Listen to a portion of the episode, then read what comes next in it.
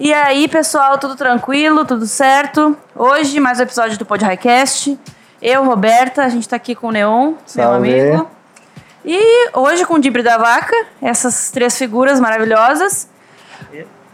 Fernando. Por favor, Fernando Eifler, Denilson Denilson Flores. e o senhor Rodrigo Cordeiro. Rodrigo Cordeiro. Falando sobre um assunto que a gente pouco gosta, que é futebol. Então vamos começar um pouquinho e falar da onde? De onde é que surgiu isso, Dibre da Vaca? Quem é que teve essa ideia? Quem é que botou pra fazer? Tá, então o Dibre da Vaca tem um ano, né? Já tem um ano.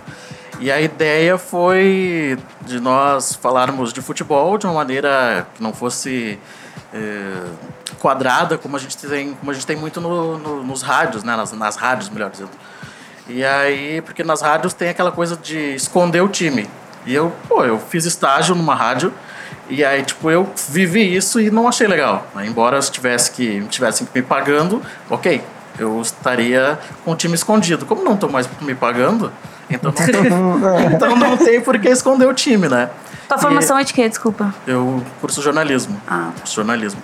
Então a ideia é da gente conversar sobre futebol de uma maneira tranquila, convidar os amigos e surgiu assim o Dibre da Vaca. São quantos hoje no Tibre da Vaca? Hoje temos cinco, né? O Arthur Colorado, tem a Tina que faz a parte da produção, só que ela não entende nada de futebol, né? A gente pegou, não, ela entende muito de comunicação, tá aí, vamos, vamos chamar alguém que entenda, né? Já que nossa parte a gente não entende tanto, né? Assim, nem ela. Então temos, somos cinco hoje, mas sei lá, a gente sempre convida a galera para participar também. Tá, mas como é que surgiu a ideia? Como vocês conversaram? Vocês queriam fazer alguma coisa relacionada a futebol? É, assim, a, a ideia mesmo era totalmente diferente. A gente queria entrar para fazer uma assessoria de imprensa, sabe? Tipo, ah, vamos fazer alguma coisa assim. E aí, no fim, a gente não conseguiu colocar esse projeto adiante, né? Em prática, na verdade. E aí surgiu ideia, tá, então vamos fazer um podcast, né? Tá, tá crescendo muito esse mercado, vamos fazer. E aí, assim, tá, sobre o quê? E aí nós ficamos. Aí a gente conversou, sempre eu e o Fernando. Né? Sempre eu e o Fernando para ver nome, eh, abertura, trilha, tudo isso foi nós dois que, que escolhemos. Então a ideia foi, foi essa, da gente falar de uma coisa que a gente gosta sem tanto compromisso, assim, né? Embora tenha bastante compromisso. Vocês começaram com podcast, mas ainda não era certo que ia ser futebol ou já era certo que ia ser futebol?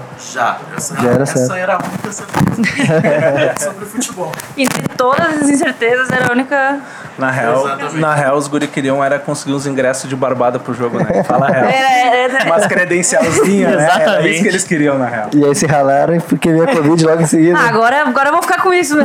Não, o pior de tudo, né, que nós começamos o episódio piloto é a estreia do programa da Libertadores.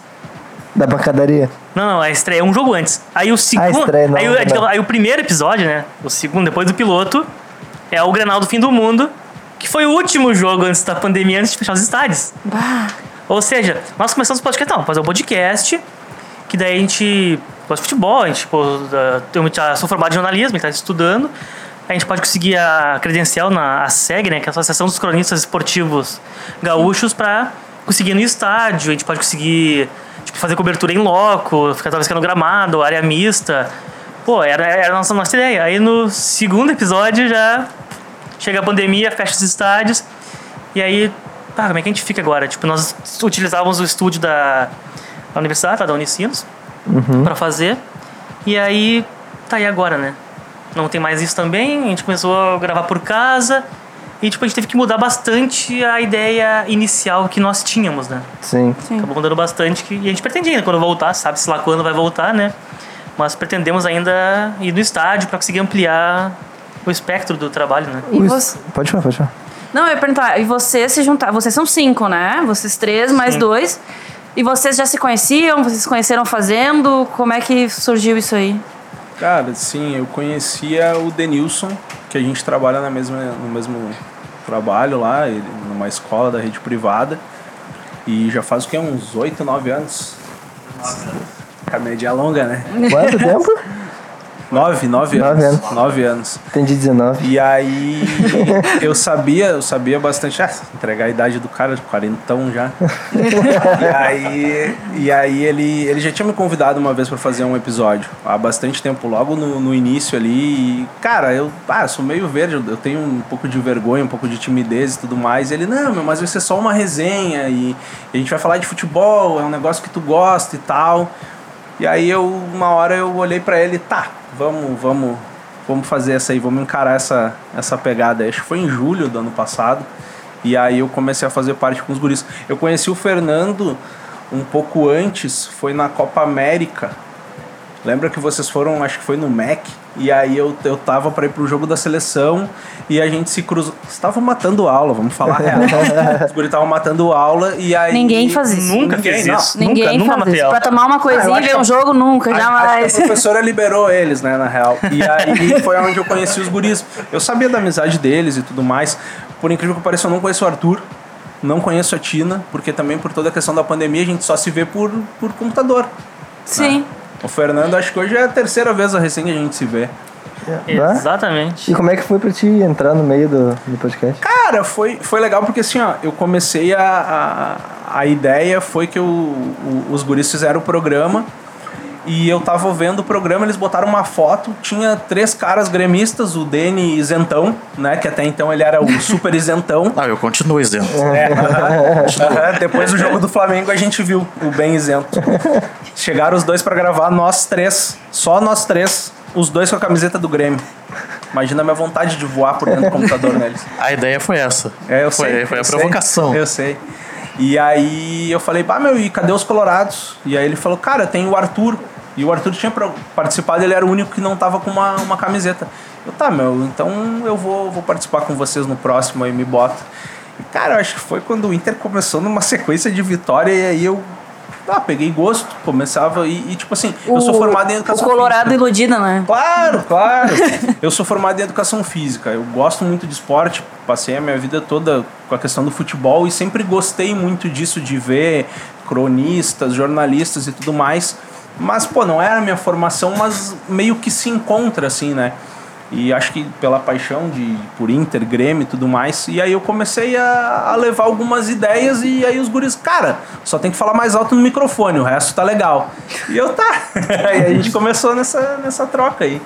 Vocês já escutaram o primeiro ou o segundo episódio de vocês? Porque a gente escutou, a gente ficou. Bah. Porque É, a- a escutar, escutar assim de primeira é. é, o primeiro episódio a gente fala que só vale a pena ver por causa do convidado.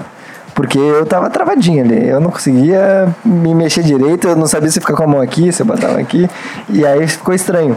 Como é que vocês viram os primeiros episódios? Vocês estão vendo a evolução com o tempo, que cada vez que vocês gravam?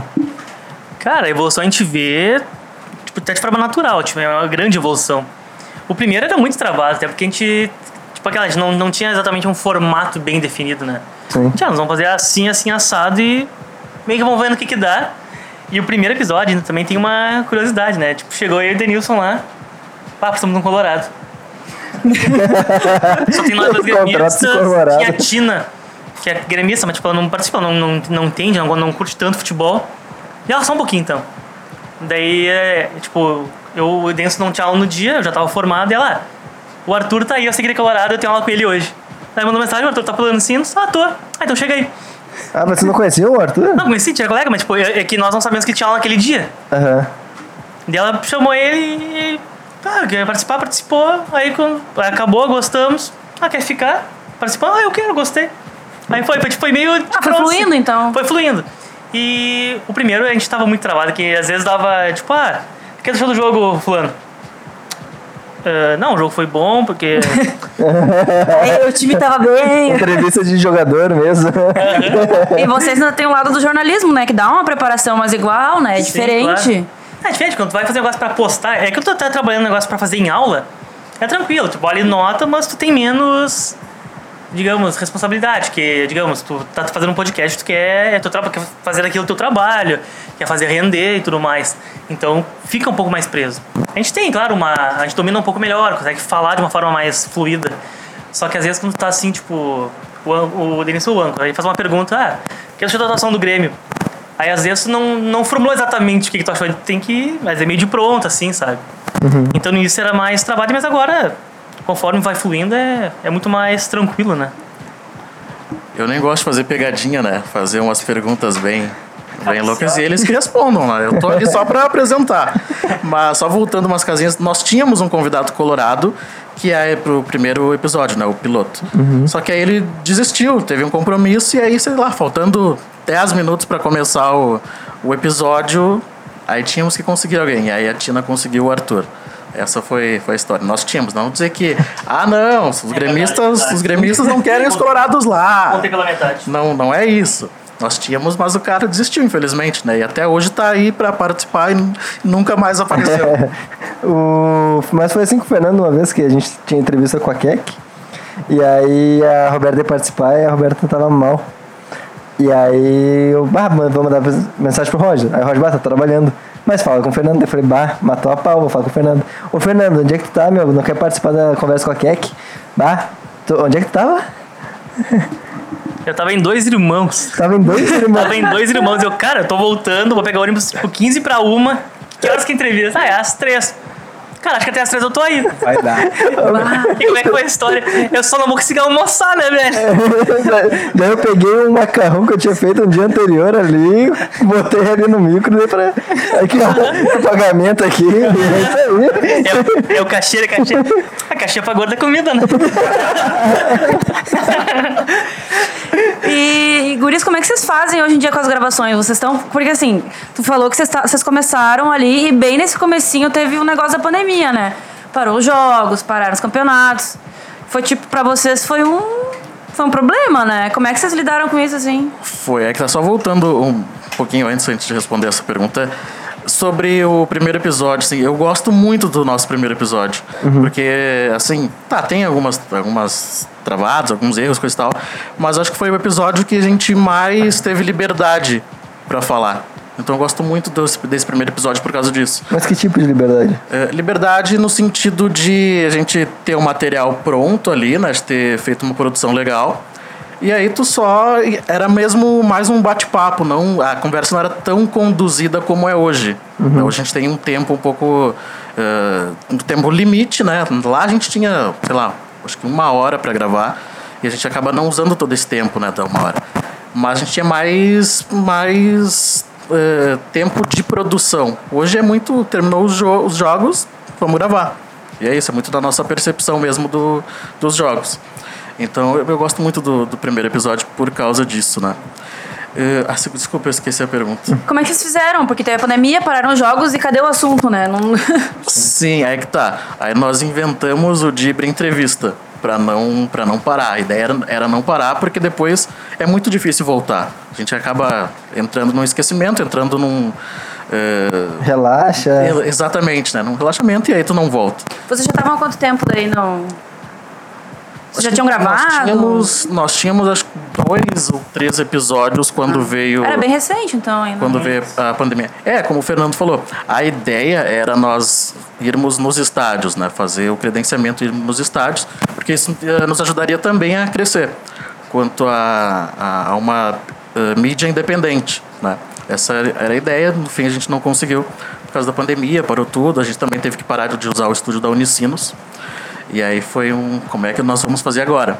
E aí no jornalismo, no rádio, existe um, um negócio chamado falso vivo, que é uma modalidade de entrevista ou de boletim. Né? Então nós fizemos esse falso vivo nas entrevistas e depois nós editávamos e subíamos. Foi assim que, que nós fizemos várias entrevistas para não parar o Dibre. Essa foi a ideia. Ah, eu esqueci de falar pra vocês no começo só.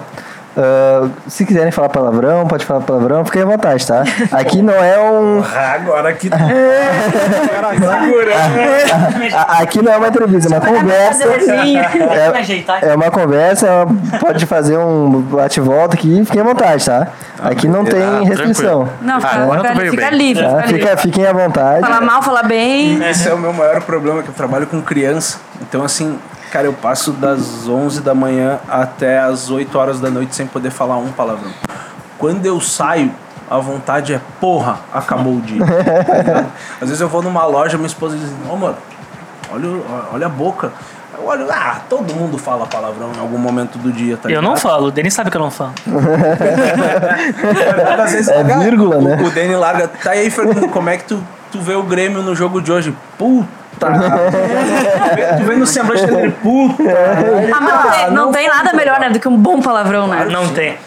É, é que naquela, ah, tu não pode falar palavrão. Aí tu tá muito puto na e fala, ah, que saco. Não, não passa raiva. Não passa Ainda raiva. mais com futebol, né? Exatamente. Carambolas. Tu não põe pra fora, tu não põe pra fora o ódio que tu tá sentindo, sabe? Foi engraçado que, tipo assim, bah, teve o jogo do Inter na quinta. Cara, eu não abri o meu WhatsApp. Eu Paramos. não peguei. Os guri começaram. Ah, eu vi a resenha de vocês ali, eu vi que o Arthur tava chateadão, e aí os guri botaram. Ah, o Arthur botou assim, ó. Vou. É, puto pra caralho. O Arthur botou assim, ô meu, não vou gravar. Eu, tá, meu, o Arthur bateu, eu tô junto nessa. Aí eu acho que eu falei depois com o Fernando. Aí o Fernando, tá, meu, aí como é que tu tá? Eu, cara, tô puto, velho. Tô puto. Não tenho condição de, de falar alguma coisa. Só que eu dia fiquei seguinte pensando, ainda. "Bah, não tem como o cara de repente deixar tanto tempo passar pra gravar, porque agora a gente já tá nessa, nessa dinâmica de sempre que tem jogo a gente grava. Então tem gente que espera, o pessoal, o pessoal que curte o nosso, o nosso produto, eles esperam pra ver e tal. Ontem mesmo eu tava na escola, um colega meu passou, tá aí, Rodrigão, qual é que vai ser a resenha do Dibre? Eu, cara, eu não tenho nem saco pra falar alguma coisa. Se eu entrar pra falar alguma coisa, eu vou ficar muito bolado. E aí eles, aí os guri respeitaram, então a gente ainda tá vendo a possibilidade quando é que a gente vai gravar e eu pra mim tá bom, vai deixando. Ver. a gente grava depois da semana que vem, depois do jogo da Copa do Brasil, né? E vai vendo aí qual é que vai ser. Ah, aí- aí tu quer gravar, né, safado? De repente. Mas eu, eu acho que às vezes até a, a raiva e a, a animosidade, o, aquela coisa, aquele, aquela quentura, assim, vamos dizer, do, do momento do jogo é o que mais interessa, né? É, Porque com o certeza. jornalismo não tem isso. O jornalismo esportivo não tem isso. Tu tem que ter imparcialidade, né? Que é o que, a gente, é que tu tava falando antes. Não tem identificação. A gente não sabe o time do, do- dos jornalistas. A gente não sabe... A gente, a gente acha que sabe, A né? gente mais ou menos sabe Alguns alguma sabe. coisa, né? De alguns a gente Mas sabe. Sabe, mas também não se expõe muito, mas... É, é que é bem isso, assim. Às vezes o Danny diz, ô meu, vamos gravar agora que eu sei que vocês estão de cabeça quente. Que- Por quê? Porque ele quer ver... Acabou o programa, acabou o O projeto. Hugo baita pau no cu, né? Teve um programa. Vou xingar você. Uhum. Teve um programa que a gente entrou pra gravar. Eu acho que o Grêmio tinha perdido, o Inter tinha perdido. Meu, tava um climão Uhum. bosta, assim. E o Daniel, meu, vamos daqui a 10 minutos. Eu, tá, mas esse teu computador nunca ligou tão rápido. Tá te passando? Deixa dar uma segurada. Não vai querer ver coletiva, que é o rei da coletiva, né? Não vai ver uma coletiva. Gosto. Mas às vezes tu tá louco pra falar, pô, o Inter nove vitórias de sequência ganhando, daí tinha que ver, esperar duas horas o jogo do Grêmio, mais a coletiva do Renato, que não ia falar porra nenhuma que prestava. Não, mas eu vou ver a coletiva do Renato. Ah, para dele. Mas é que tá, tem a, a técnica. Eu gosto muito de coletiva, isso é verdade, eu gosto de ouvir. Mas tem a, a técnica que às vezes o. Às vezes não, ultimamente o Grêmio não vem jogando nada. E a gente sabe que a coletiva do Renato vai ser bosta. Então dá pra tirar muita coisa dali. Esse é o lance da coletiva do Renato. As coletivas do, do Abel eu até não, não via muito porque o Inter tava ganhando. Eu não tava gostando disso, né? Mas, cara, era lindo.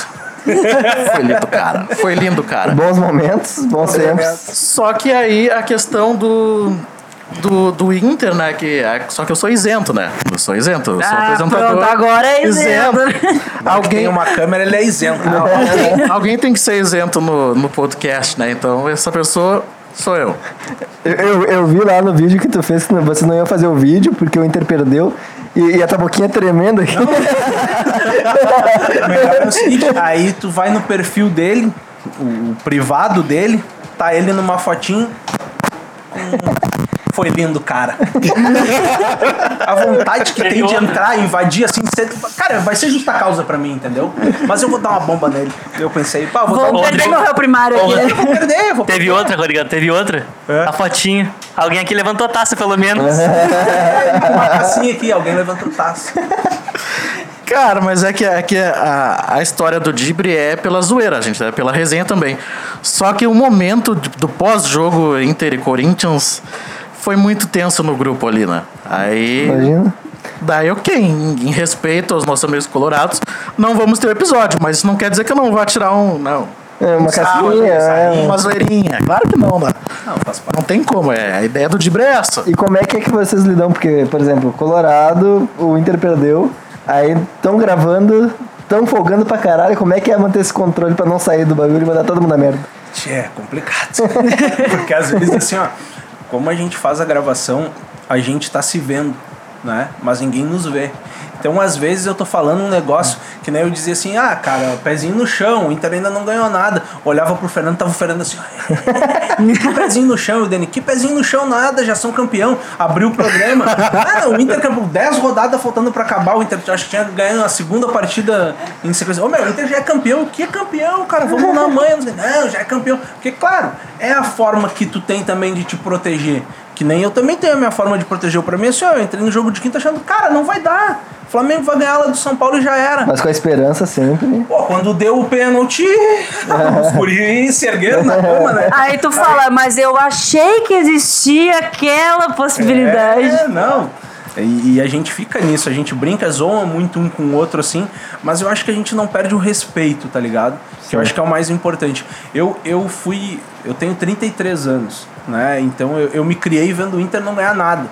E do nada, com 17 para 18 anos, que eu acho que é quando o cara mais efervesce no, no, no sentido esportivo, cara, o Inter ganhou tudo. Então, tipo assim, ó, tá, beleza. Foi tô triste. baixado. Tô tranquilo. Agora o que vier é lucro. Daqui a pouco, com 50 anos, ganha alguma coisinha de novo, né? Mas o Daqui cara, 50 é, mas o cara fica assim, sempre na esperança, né?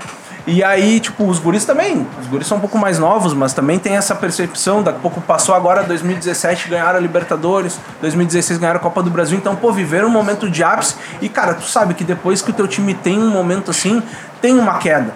Vai ficar 5, 6, daqui a um pouco 10, 12, 15, 20 anos num platôzinho assim, que é difícil tu manter sempre um, um time vitorioso. Então, cara, eu acho que assim, ó, eu tomei muito pau. E, cara, eu não sei mexer com os caras. Eu não zoo com os guri. Eu sei que eles têm vontade, mas eles respeitam porque eu nunca dei essa liberdade pra eles virem e. Ah, uma coisa é a gente ah, se trocar uma coisinha, uma bobagemzinha Uma durante o farsa, programa, né? mas não tem aquela coisa assim de bateção, de, de bate-boca, de coisa que tu vê muito de, de rivalidade, de tu querer defender o teu lado. É que eu sempre digo assim, ó, eu sou colorado, eu não tenho problema com o Grêmio. O Grêmio é parte da história do Inter. Tem gente que é muito mais anti o seu rival do que pró o seu time, tá ligado? Eu nunca fui assim. Cara, se tu perguntar pro Fernando, ô Fernando, o Inter campeão brasileiro, o Grêmio campeão da Copa do Brasil, vai? Ou nenhum dos dois ganha nada? Eu tenho certeza que ele diz nenhum dos dois ganha nada. Ah, é? Até porque o Brasileirão vale mais que a Copa do Brasil, né? Começa por aí. Ah, mas tu ganha mais com a Copa do Brasil. Lembrando que semana que vem, logo mais começa a funcionar a Copa do Brasil, Hum, né? Copa Então será Brasil. que essa fala é. E o que, que vocês acham que vai acontecer? Cara, eu acho a Copa do Brasil, sendo bem. Eu, eu não tenho muita esperança. Mas ao mesmo tempo, é aquilo que o Rodrigo fala, a gente tenta meio que se preparar pra se vier a frustração, tu, ah, eu já imaginava. É o lado torcedor e o lado real, né? É, tipo, tu- a cabeça pensa, não, dá pra ganhar. Só que o Grêmio vem fazendo apresentações tão fracas, tão ruins sistematicamente, que é difícil tu vislumbrar que o Grêmio vai do nada virar a chave, ah, vai jogar muito, vai acabar com o Palmeiras. sabe? Mas eu acho que o Grêmio tem feito isso, porque eles jogam mal, mal, mal. Por exemplo, jogou mal as cinco partidas, foi jogar contra o São Paulo, que tava em primeiro lugar, foi lá e destruiu o São Paulo. A- Aí tá jogando mal de Mas novo. perdeu, né? Perdeu. Perdeu? Sim, agora o último jogo da, do Ah, Brasil. tá, sim, o, aí último. Venceu. Não, o do ele primeiro turno. Ah, sim, O sim. do- É, que até, até tiraram o Alisson, aconteceu caramba. Ah, é verdade. E ele tava Ah, indo no tri mal. brasileiro. No No brasileiro. isso. Claro. É, na Copa do Brasil também. Ninguém acreditou. Todo mundo pensou que o São Paulo, porque o São Paulo tava voando. Até porque Sim. o São Paulo fez um jogo bom aqui, né? Sim. E aí o Grêmio tinha que reverter. Não, tinha que o empate. Não, o Grêmio ganhou o jogo. É que, o Grêmio, é que o Grêmio sabe jogar a Copa do Brasil. É, é né? a diferente. Copa do Brasil. Mata-mata em geral. É isso, é o mata-mata, é, é, acho legal por isso. Tu pode fazer um jogo muito ruim, um jogo muito bosta, mas não perder, ok. É. Tu tá jogando na tua casa, beleza. Se tu vai jogar fora, a responsabilidade é do adversário. Então o adversário vai ter, que vai ter que se abrir. E aí é onde tu tem jogadores, tipo, como o Grêmio tem hoje, um PP, um Ferreira, que são jogadores mais de, de velocidade, de jogadores que são de um contra um, eles vão ganhar pelo menos uma ou duas, eles vão ganhar do zagueiro. E aí, bom, alguém vai ter que colocar a bola pra dentro. Sim. Entendeu? A Copa, a Copa do Brasil, jogos em mata-mata é isso. Faz um jogo muito bosta, faz um jogo médio, tu passa de fase. É. Não tem mistério. Já o brasileiro não. Tu faz um jogo bosta e um jogo bom, os- vale a mesma coisa, vale os três pontos. É, não. é, até porque o próprio Lucha falava antes que pra ele, em pontos corridos, ele tem que ganhar. Ele vai pra ganhar sempre. Porque empatar é pior que perder. Sim, o Grêmio foi o rei do empate, né? Então, Quantos Me- empates? cara, 17. 17. 17 empate Ah, e, empates e ainda chegou em sexto lugar. Tipo, É. tu vê que o campeonato foi muito ruim. É que o Grêmio foi, acho que, o time que menos perdeu também, tem isso. Sim, só empatou, né? Perdeu sete. É. É, o, se eu não me engano, o Flamengo perdeu 8, o Inter perdeu 9. Isso. E aí tu vê que, tipo assim, pô, era pra estar brigando mais lá na frente, né? Claro, mas, mas ao mesmo tempo tu vê, tipo, em praticamente todas as outras edições onde o time. Tipo, o Grêmio igualou o recorde de empates, né? Que era Palmeiras, Vasco e não vou lembrar quem é outro, talvez o Corinthians, eu acho. Foi na mesma edição, inclusive. E todos ficaram mal na tabela. Tipo, normalmente o time que, que muito empata briga pra não cair. Sim, é. E o Grêmio conseguiu brigar pela, pela parte de cima da tabela, que é tipo quase um contrassenso, né? Mas ao mesmo tempo prejudicou o Grêmio, que o Grêmio sempre perderia nos critérios de desempate se empatasse em pontos, né? Sim. É, e tem uma coisa assim, né? A gente vê, por exemplo, pega esse time do Grêmio, a gente espera sempre mais desse time, né? Que tem uns caras muito bola ali, tá ligado? Não, é, é que eu acho assim, ó, até por um- uma questão de cultural. Cara, quando começou a jogar o Jean-Pierre, daqui a pouco o Jean-Pierre saiu por lesão, ah, a hora que o Jean-Pierre voltar vai bombar. Ah, o Alisson saiu, ah, a hora que o Alisson voltar vai dar. E tu vê que os caras estão voltando e a coisa não tá, não tá boa, entendeu? Se Não Tá tá. engrenando, se o né? Grêmio não tivesse o Diego Souza, o Grêmio tava talvez brigando pra não cair. Que o homem meteu todos os gols dos últimos Eu jogos. não duvido, ainda bem que eu nunca critiquei o Diego Souza. É, o Tassigol também, ninguém. Eu acho muito engraçado os guri. Cara, assim, ó, é batata. Eles falam mal do cara no jogo seguinte. Não, não é, fa- um não é falar mal do cara. Nós somos realistas. Não é do cara, é do futebol do cara. Exatamente. Eu acho que assim, o Tassiano, pra uma resenha, uma cervejinha, um churrasco, ele é perfeito. Até deve botar carne boa, né? Tá ganhando bem. Ah, ganha bem, ganha bem, a gente sabe ganha bem.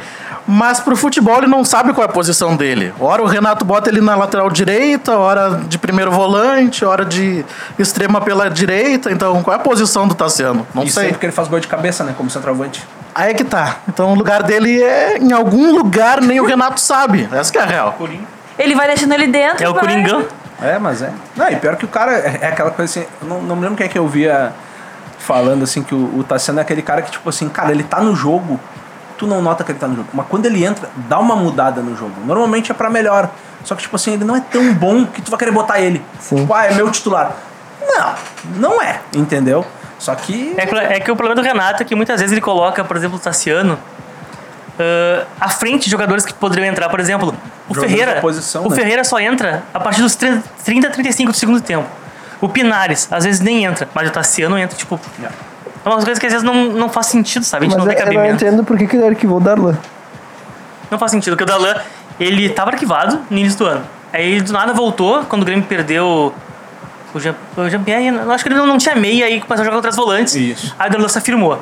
Aí o Grêmio voltou com, com dois volantes, com o Darlan titular. Aí foi arquivado de novo, voltou e foi arquivado de novo. Tipo, é... É uma coisa Eu muito. acho é que nem o Renato tá sabendo o que, muito que ele quer, né? Porque É que, ele é que eu acho que, é que eu acho que o, que o, o Grêmio, ele, ele tem. O Renato ele gosta da figura do cinco grandalhão, assim, aquele mais brucutu, ah, mais alto, mais fisicamente melhor, assim, né? Mais forte, robusto, né? Que nem a gente diz. Tá fora de moda, né? É, que tá fora de moda. Total. E o Grêmio, ele, na, na base dele, ele formou volantes que sabem ir pro jogo. Pô, Arthur, o, o próprio Matheus Henrique, agora o Darlan, é dessa safra de que, volante que sabe jogar, entendeu? Só que o- normalmente o cara tem uma, uma velocidade maior. Ele não é o cara altão, né? Tu, é, tirando o Usain Bolt, Sim. eu acho que não, eu não conheço um cara com mais de 1,90m que corre. Entendeu? Corre rápido, difícil, né? é difícil. E aí o Grêmio, ele, eu acho que ele meio que se, se conflita nessa possibilidade de botar o cara que ele quer botar, que daqui a um pouco é o mais forte fisicamente, que é o Lucas Silva, mas que não rende como o Grêmio sabe jogar, e aí ele começa a botar o Darlan e meio que queima o cara, entendeu? Porque o- quando tu bota o Darlan e o, e o Matheus Henrique, por exemplo, são dois volantes baixos. Tu perde estatura, tanto ofensivamente como defensivamente. Tu ganha em velocidade e saída de jogo. Mas eu acho que não é muito bem o que o, o que o Renato quer hoje em dia. Na verdade, eu acho que nem ele sabe o que, que ele quer. Exatamente. Não, tanto que eu mandei esses dias, eu tava vendo um tweet, aí até mandei pro Denilson, que era assim, ah, um cara comentando, ah, eu acho que o Grêmio é favorito pra final da Copa do Brasil, porque o Abel Ferreira, né, o técnico do Palmeiras, é um té- técnico que gosta de sentar, analisar os jogos e estudar o adversário. Mas se nem o Renato sabe o que faz em campo, que tirar o Abel Ferreira dentro dos jogos do Grêmio, né? Sensacional, muito bom, muito boa teoria, muito boa. Então o Grêmio é favorito, né? Que não, não tem como estudar o Grêmio, que é impossível saber o que É, o, é o fator surpresa, na verdade, né? É o fator surpresa. O Renato, inclusive. E o que, que vocês acham do Renato no Grêmio? Deu ou continua? Eu passo pro Denilson responder primeiro. Ah, jogou essa bomba pra mim. ok, beleza. Assim, como torcedor, eu queria que ele fosse embora em 2019, ali depois que o Grêmio perdeu daquela forma deprimente pro Flamengo, né? Acho que ali já tinha que ter dado. Obrigado ao Renato, foi muito bem. Mas o Grêmio manteve, né? O Romildo acho que quer terminar a gestão dele com o Renato, né? Tanto que a tendência é a renovação agora. Mas eu acho que o Renato já tinha que ter ido embora. Muito obrigado, valeu. Só que nesse momento é muito difícil trocar o treinador agora, porque termina a Copa do Brasil e logo em seguida o Grêmio, se não ganhar a Copa do Brasil, já tem eh, dois jogos pela, pela fase de pré-libertadores. Ou seja, não tem tempo de um treinador novo mudar eh, formas táticas, formas de jogar. Então acho que, bom, continua com o Renato até o final do ano. Tu acha? Eu acho que a tendência é essa, de continuar com o Renato. Agora, se ele vai se sustentar no cargo é diferente. Mas daqui a pouco o Grêmio não passa da primeira fase da Libertadores, né? Da, da fase de de mata- de mata-mata, enfim. E aí, será que vão manter o Renato? Sei lá. Eu acho que. Ah, cara, muito obrigado. Passou jogando com pote, cara. Vocês passam. Tá louco? Não, eu, eu, eu concordo também. Acho que o Renato já deveria ter saído, inclusive. Mas é como o Denis falou. s- dia 7, se não me engano, é o segundo jogo da Copa do Brasil. Se o Grêmio não for campeão, dia 10 já tem a pré-Libertadores, o primeiro jogo. E a segunda fase da É em cima, assim, já? É em cima, assim, já, porque já, já começou a. São três fases de mata-mata na pré, né? Os brasileiros entram na segunda. É. A primeira já começou, já tá rolando. Então, é, realmente não vai ter tempo de trabalhar. Aí sai o Renato, depois da Copa do Brasil, vai chegar um técnico pra em três dias tá num confronto super importante. E tem mais, né? Tipo, os brasileiros deram muito azar no sorteio da pré-Libertadores. Porque na primeira fase, os dois pegam times muito fracos. O Santos vai enfrentar um time peruano. E aí pode ser o Grêmio ou pode ser o Fluminense na pré-Libertadores. Vai pegar um. Não lembro quem é, mas um time fraco agora também na primeira fase. E na segunda pode pegar o Independente Del Vale, né? Que é um time bem mais complicado e pode dar. pode complicar. É o do meu novo treinador, né? Der Exatamente. Do Mar. Miguel Pois é, pois é. E o, e o Abel, hein? Ah, cara. Fale sobre o Abel. Cara, o Abel é lindo, cara. Teve um programa dos guris ali, eu não me lembro, eu tava na praia e aí a dificuldade de gravar, eu fui pra Vocês, todos... só, desculpa te interromper, mas eu tô interrompendo. A gravação agora vocês estão fazendo tudo por call. Vocês estão fazendo Sim. por. Ah, tá. Isso. E aí, tipo, o Fernando ficou uns dias também, eu fui uns dias e aí a gente ah, dava um jeito de gravar, né? Independente de qualquer coisa, o importante era poder participar uns momentos, assim. E aí até foi um programa diferente, porque eu entrei, eles fizeram a parte do Grêmio, e bah, internetzinha limitada, né? Entrei num- numa parte Inter e, cara, o Inter tava emendando vitórias e os guris, foi, acho que foi o do Grenal, e aí os guris, tá aí, Rodrigão, o que que tu acha? E eu, cara, lá em casa, se quiser, tem um espacinho pra botar a estátua do Abel. É só ele faturar o caneco. A patroa libera, a gente dá um jeito, tem um vinhozinho, né? Que diz que ele gosta, diz que ele prefere um whisky, mas né? Vai nessa pegada aí. Cara, eu acho assim, ó, o Abel ele foi muito importante pra resgatar a questão do, do- da moral dos jogadores. Porque tu vê que o Inter viveu um momento muito ruim logo depois que, que, o, que o Kudê saiu, né? Foi um momento que o Inter embalou acho que 7, 8 jogos sem vencer, foi eliminado da Copa do Brasil, foi eliminado da, da Libertadores da forma que foi, e o Abel entrou nesse processo, né? Não ganhava granão. não ganhava Grenal, mas aí também. Ah, não, foi uma Pa- fasezinha. Aí passou, é, é que não ganhar Grenal já, já, foi um pouco mais além. tipo, passando. Não, e aí. tipo, Passou, assim, né? Passou. Passou, passou. Grenal justo. Justo. É, eu vi. Os guri, os guri meteram uma choradeira, cara. Foi duas semanas gravando o programa que o Dani olhava pra mim e fazia assim. Porrão do Nonato no Ferreira. É, vou ficar quieto, sou isento. Então. Nesse dia ele se enlouqueceu, ele se revelou, ele entrou no programa de camisa, brigando, não, porque foi escancarado. E eu, calma, cara, a banca paga e recebe. É, vai que acontecer, agora eu me né? ferrei por causa é do mesmo? VAR. Pois então, né? Pois então. Não, eu acho assim, cara, o Abel ele foi importante, sabe? Mas tu sabe que o Abel ele, ele não vai te trazer uma proposta nova de jogo, uma filosofia nova de jogo, entendeu? Ele conseguiu desmontar o que o Kudê tinha feito em questão de duas semanas.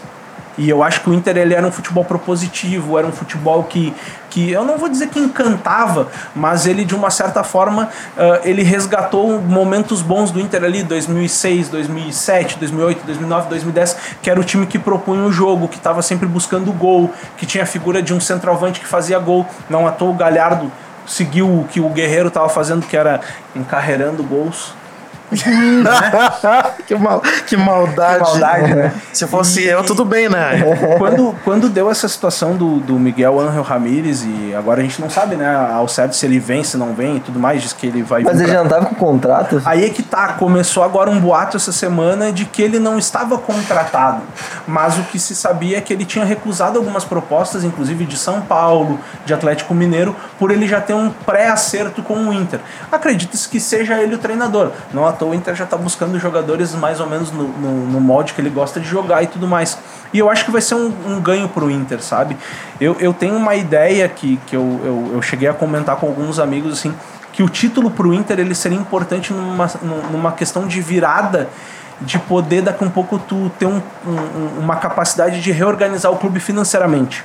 Não porque o título te dá muita grana, mas ele te traz vitrine. Então, Edenilson, Patrick, que são talvez os melhores jogadores do Inter hoje, eles iam poder sair vendidos por uma grana. Hoje o Inter não pode se desfazer desses jogadores, porque eles são os jogadores mais experientes e mais rodados do grupo do Inter. E daqui a um pouco tu tem só mais um goleiro, o Vitor Cuesta, que não tem mais mercado, porque já é um jogador de, de uma certa idade.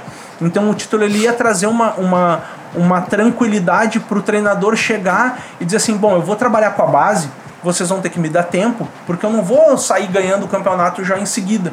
E agora com essa derrota.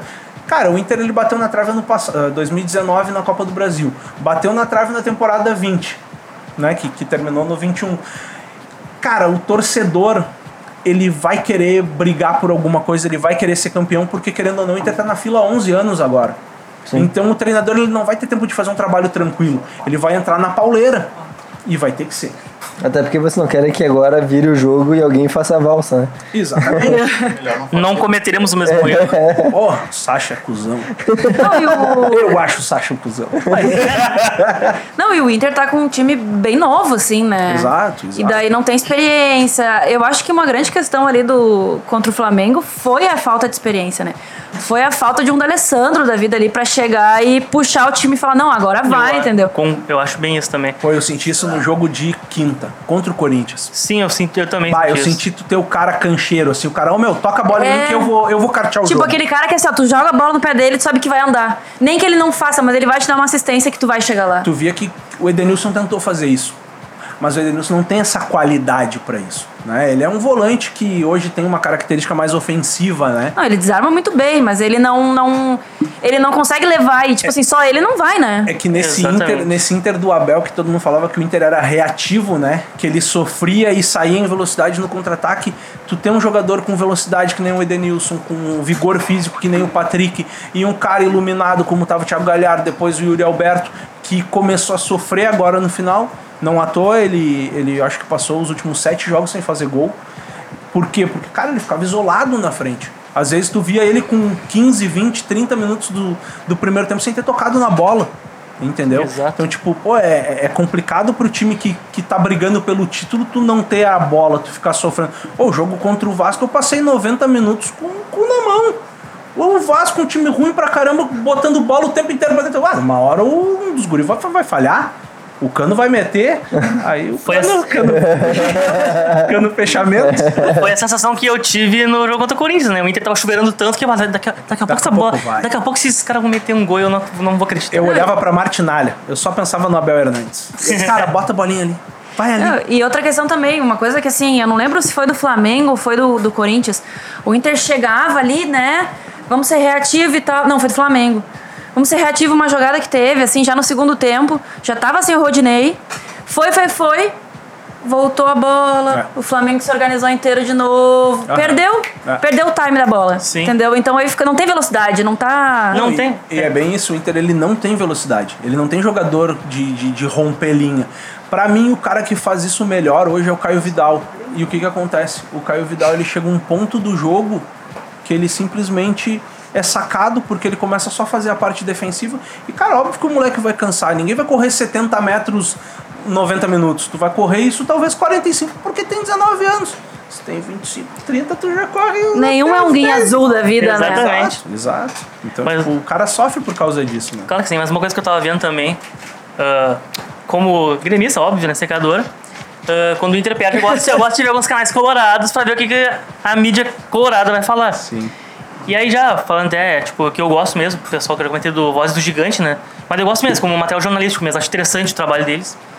E eles comentando isso que, tu, isso que vocês falaram, que o Inter falta um cara tipo um Fernandão, um D'Alessandro, um cara, um Sobis. Sim. Que pode, que po- pode não ser o cara exímio, técnico, habilidoso, mas é um cara que, na hora decisiva, o cara bota a bola baixo do braço dá pra mim que eu vou Dá resolver. Liderança. Exato. E o Inter hoje não tem, o Inter hoje é cheio de ótimos coadjuvantes. Isso, Mas não tem um cara que é o nome do time que dá a bola pra ele que. Ah, poderia Se- ter, mas se machucou que é o Guerreiro, né? É, mas eu, eu vou te dizer que o, o Guerreiro, o Guerreiro hoje ele, ele precisa mais da bola. Por exemplo, o Guerreiro de 2011, que o Corinthians foi campeão mundial, ou 10, não me lembro. Não, é, acho que foi 11. É, 12. É por aí. Quando foi campeão mundial. Acho que foi Corinthians Ah, trouxa. literalmente, foda-se o Corinthians. Ah, mas esse Amo o Guerreiro era o Corinthians. cara que buscava a bola, protegia tudo. Mas, cara, hoje tu vê o Guerreiro, ele, ele, ele tira até o pé, entendeu? Porque ele já não é mais. Ah, o cara é cancheiro, 30 e poucos anos. Tu já não vai dividir daquela, naquela mesma pegada, né? Bom, não à toa ele foi dividir uma jogadinha mais ou menos, estourou o joelho. Quando, mas quando a bola chega, Não, é outra ele, coisa. ele pra o último toque, ele é matador, ele é o cara de definição. Tem muita gente que diz, ah, entre Guerreiro e Galhardo, ah, Galhardo. Não, não. O Galhardo ele teve o ano de parabéns, é aniversário dele, todo jogo era aniversário dele, batia um palma, beleza. Cara, o Galhardo não vai fazer o que ele fez. Eu tava dando graças a Deus que pintou aquela proposta, ia rolar uma grana, o Inter quebrado. Queria que sobrasse um 10% pra mim também. né? Já dava uma moral pra ele. Mas, cara, é, é- é que tem jogadores que nem, que nem tu falaste. Tem jogadores que têm a característica de qualidade. O Guerreiro é um cara de muita qualidade. Mas ele hoje eu acho que ele já é o cara daquela aquela, aquele último toque. Entendeu? E o Inter não tem o cara pra construir. Tanto que no Inter do Cudê quem construía eram os laterais. Entendeu? Era bola na área e o Galhardo de aniversário, gol. Tanto que o Guerreiro não. Dificilmente tu via ele no. Na, na defesa, assim. Ah, Dificilmente. sim, porque ele não tem mais essa agilidade de Não. subir e descer. Ele não tem. Exato. Tu não vê. É isso que eu falo, cara. O D'Alessandro, pra mim, foi um dos grandes jogadores, porque ele tinha. Tu via ele em todos os espaços. Todos os espaços ele tava, entendeu? Só que daí, né, Ah, veio, pesa, veio né? cansou, né? Ainda, ainda, ainda, Foram praticamente Amém. 10 Ainda anos bem. só ele fazendo isso, né? ainda bem que ele cansou, porque, meu Deus do céu, né? Como infernizou os gremistas, né, cara? Ah, D'Alessandro mais Vitor era a desgraça do gremista. Por muito tempo. E, e é, e é o que eu falo assim, ó, por exemplo, tu vê hoje o Grêmio vi- virando um pouco o lado, né? O Grêmio ele tá se organizando todo em função do Michael para as finais da Copa do Brasil, para ver o quanto ele ainda com 35 anos tem o toque diferente que faz o time jogar de uma forma, numa mecânica diferente. E o Grêmio vai se moldar e talvez vai entrar com outros dois volantes por causa do Michael, para ter esse cara no passe, né? Sim. Ah, vamos falar um pouco agora do podcast de novo, gente. Porque eu quero saber como é que vocês estão vendo a visibilidade de como as pessoas procuram hoje os podcasts de vocês, como é que vocês vê o crescimento, a aceitação, como é que tá. Porque, a gente aqui no, no, no por exemplo, a gente saiu o segundo vídeo a recém, né? Só que a gente vê que muitas pessoas, por exemplo, não se, que olham o vídeo e não se inscrevem, não tem interação, entendeu? Olham, olham, sei lá, 20 minutos de duas horas e não se inscreve, não dá like, não faz nada. Né? Como, é que, como é que é pra vocês isso aí? Vocês têm essa percepção? Ah, a percepção é, é semelhante. Ah, é, um, é um universo difícil de crescer, é difícil crescimento, é difícil conseguir divulgar, ampliar a divulgação, conseguir seguidores, ouvintes, tipo, assíduos, né? E muitas pessoas são assim, é, as pessoas ouvem, às vezes ouvem trecho, ouvem inteiro e a interação, tipo, nas redes mesmo assim, é mais difícil. As pessoas consomem conteúdo, mas falta um pouco aquela interação Sim. nós estamos tá, pretendendo fazer, começar a, a postar os vídeos aí no YouTube, tentar fazer algumas lives às vezes para pós-jogo se consegue dar um engajamento melhor, consegue ter um papo ao vivo com as pessoas, porque fora isso, às vezes tem um outro comentário assim, mas não é- às vezes não é muito sobre o, conteúdo, você diz, ah, tá muito legal, parabéns, mas falta um pouco, acho isso aí. É, é, é, é difícil. Essa interação a mais? Essa É, interação mas a mais. isso não dá nem pra julgar, porque a gente faz, né? Ah, quantas vezes a gente já não viu num canal que a gente gosta, depois que eu fui me ligar que nem sou inscrito no canal? É verdade. eu, foi o que eu falei, eu me inscrevi, eu tava vendo nosso primeiro vídeo, né? Não tava escrito. Meu, não tava escrito. Não dá pra acreditar. Não dá, daí ele, Não dá? né? A gente fica, mas é, é, o, que- tu falou das pessoas não interagirem, até às vezes não é nem a interação de tá muito legal, tá muito bom. Às vezes é a crítica mesmo. Tipo, bah, falem um pouco mais disso. Vocês que são do futebol, vamos falar um pouco mais da tática, ou falar um pouco mais dos jogadores, ou falar. Tem várias coisas que dá pra fazer, né? Eu acho que o que falta, assim, é mais interação de da crítica mesmo, né? Ah, e vocês, assim, vocês têm algum objetivo agora, assim? Porque agora, não que a pandemia tenha diminuído, pelo contrário, a pandemia aumentou. Só que os jogos voltaram. Vocês têm algum, algum objetivo que vocês querem alcançar com o podcast? Vocês têm alguma coisa que vocês querem. Porque agora vocês fazem só áudio, né? Isso, só áudio. Tem uns dois ou três vídeos que o Arthur produziu no, no nosso canal do, do YouTube. Mas são vídeos mais, mais simples, até, até pela falta de estrutura, né? Então a gente quer ter uma, uma estrutura um pouco melhor para produzir vídeo. E aí a questão do. O que me pega assim é a questão do tempo, porque nós não somos conhecidos, né? Nós não somos jornalistas de grande mídia, então acho que eh, dependendo do nosso conteúdo, não dá para fazer um vídeo muito grande. Entendeu? É diferente do podcast de vocês, por exemplo, que é uma, uma conversa, vocês trazem uma galera, e aí sim, aí dá pra ter uma hora, duas horas, três, se for o caso, entendeu? Porque se for uma pessoa que, por exemplo, a Kek, pô, quem é que não vai querer, pra, querer parar pra, pra assistir a Kek, por É, exemplo? mas aí é um nicho. Aí que tá, esse, esse é o problema. É um nicho vai querer Sim, ver. Aí daqueles, por exemplo, a gente tá com 160 seguidores no, no Instagram. 30 querem ver a Kek, mas 10 vão ver, entendeu? Aí o Sim. resto vai ser só o pessoal que quer olhar ou que vai acabar vendo na, na indicação do YouTube. Exato. Esse é o problema. As pessoas só querem ver aquilo que elas se, eh, conhecem e sabem que se interessam, não procuram por novidade. É isso que a gente tá tentando batalhar pra ver se a gente consegue fazer. É, a, a- grande questão que eu tenho, assim, do, do, do Dibre é, assim, bah, dos amigos próximos. Pô, nem os amigos próximos estão consumindo. Pô, peraí. Aí na hora de conversar, conversa legal, mas, pô, para pra ouvir ali uns 30 minutos. Sim. Ou tu não tem 30 minutos no teu dia. A hora que tu tá enchendo o saco da tua esposa. É, e- e não precisa para de encher de o saco. só. Exato. Uma faxininha aqui ali, uma É. mocinha. Para de encher o saco da esposa e, e ouve, por exemplo, né? Ou daqui a pouco tá cuidando do filho, ou tá no trânsito, em vez de ouvir a mídia tradicional, ouve o Dibre. Ou tá trabalhando mesmo, pode escutar enquanto. Exato, até o, Rodrigo, né, trouxe. Eu quero falar o apelido. Posso falar o apelido? Pô, Posso falar o apelido? deve, deve. Por favor, esse é um pedido que a gente faz. deve. É, não, é que, é que você. É que no Dibre eles me chamam também, né? Por, por Dene. Eu acho bem legal, porque todo mundo me chama assim, né? Os amigos e tal. Aí, então, então tá, vou chamar. Aí o Rodri. ele não gosta desse apelido. Não, tem uma história por trás, mas. Tem, né? tem, tem um algo mais. Melhor não, daí. mano? Essa parte a gente deu. É, não, não, é só, só, só nós. Se quiser contar também, não vai ser a gente que vai impedir, Não, tá? fico triste. Eu conto, Ah. eu conto uma história meio da Roberta que a gente. Vamos fazer essa troca aí. Eu não sei qual é, mas eu tô com um pouco de medo.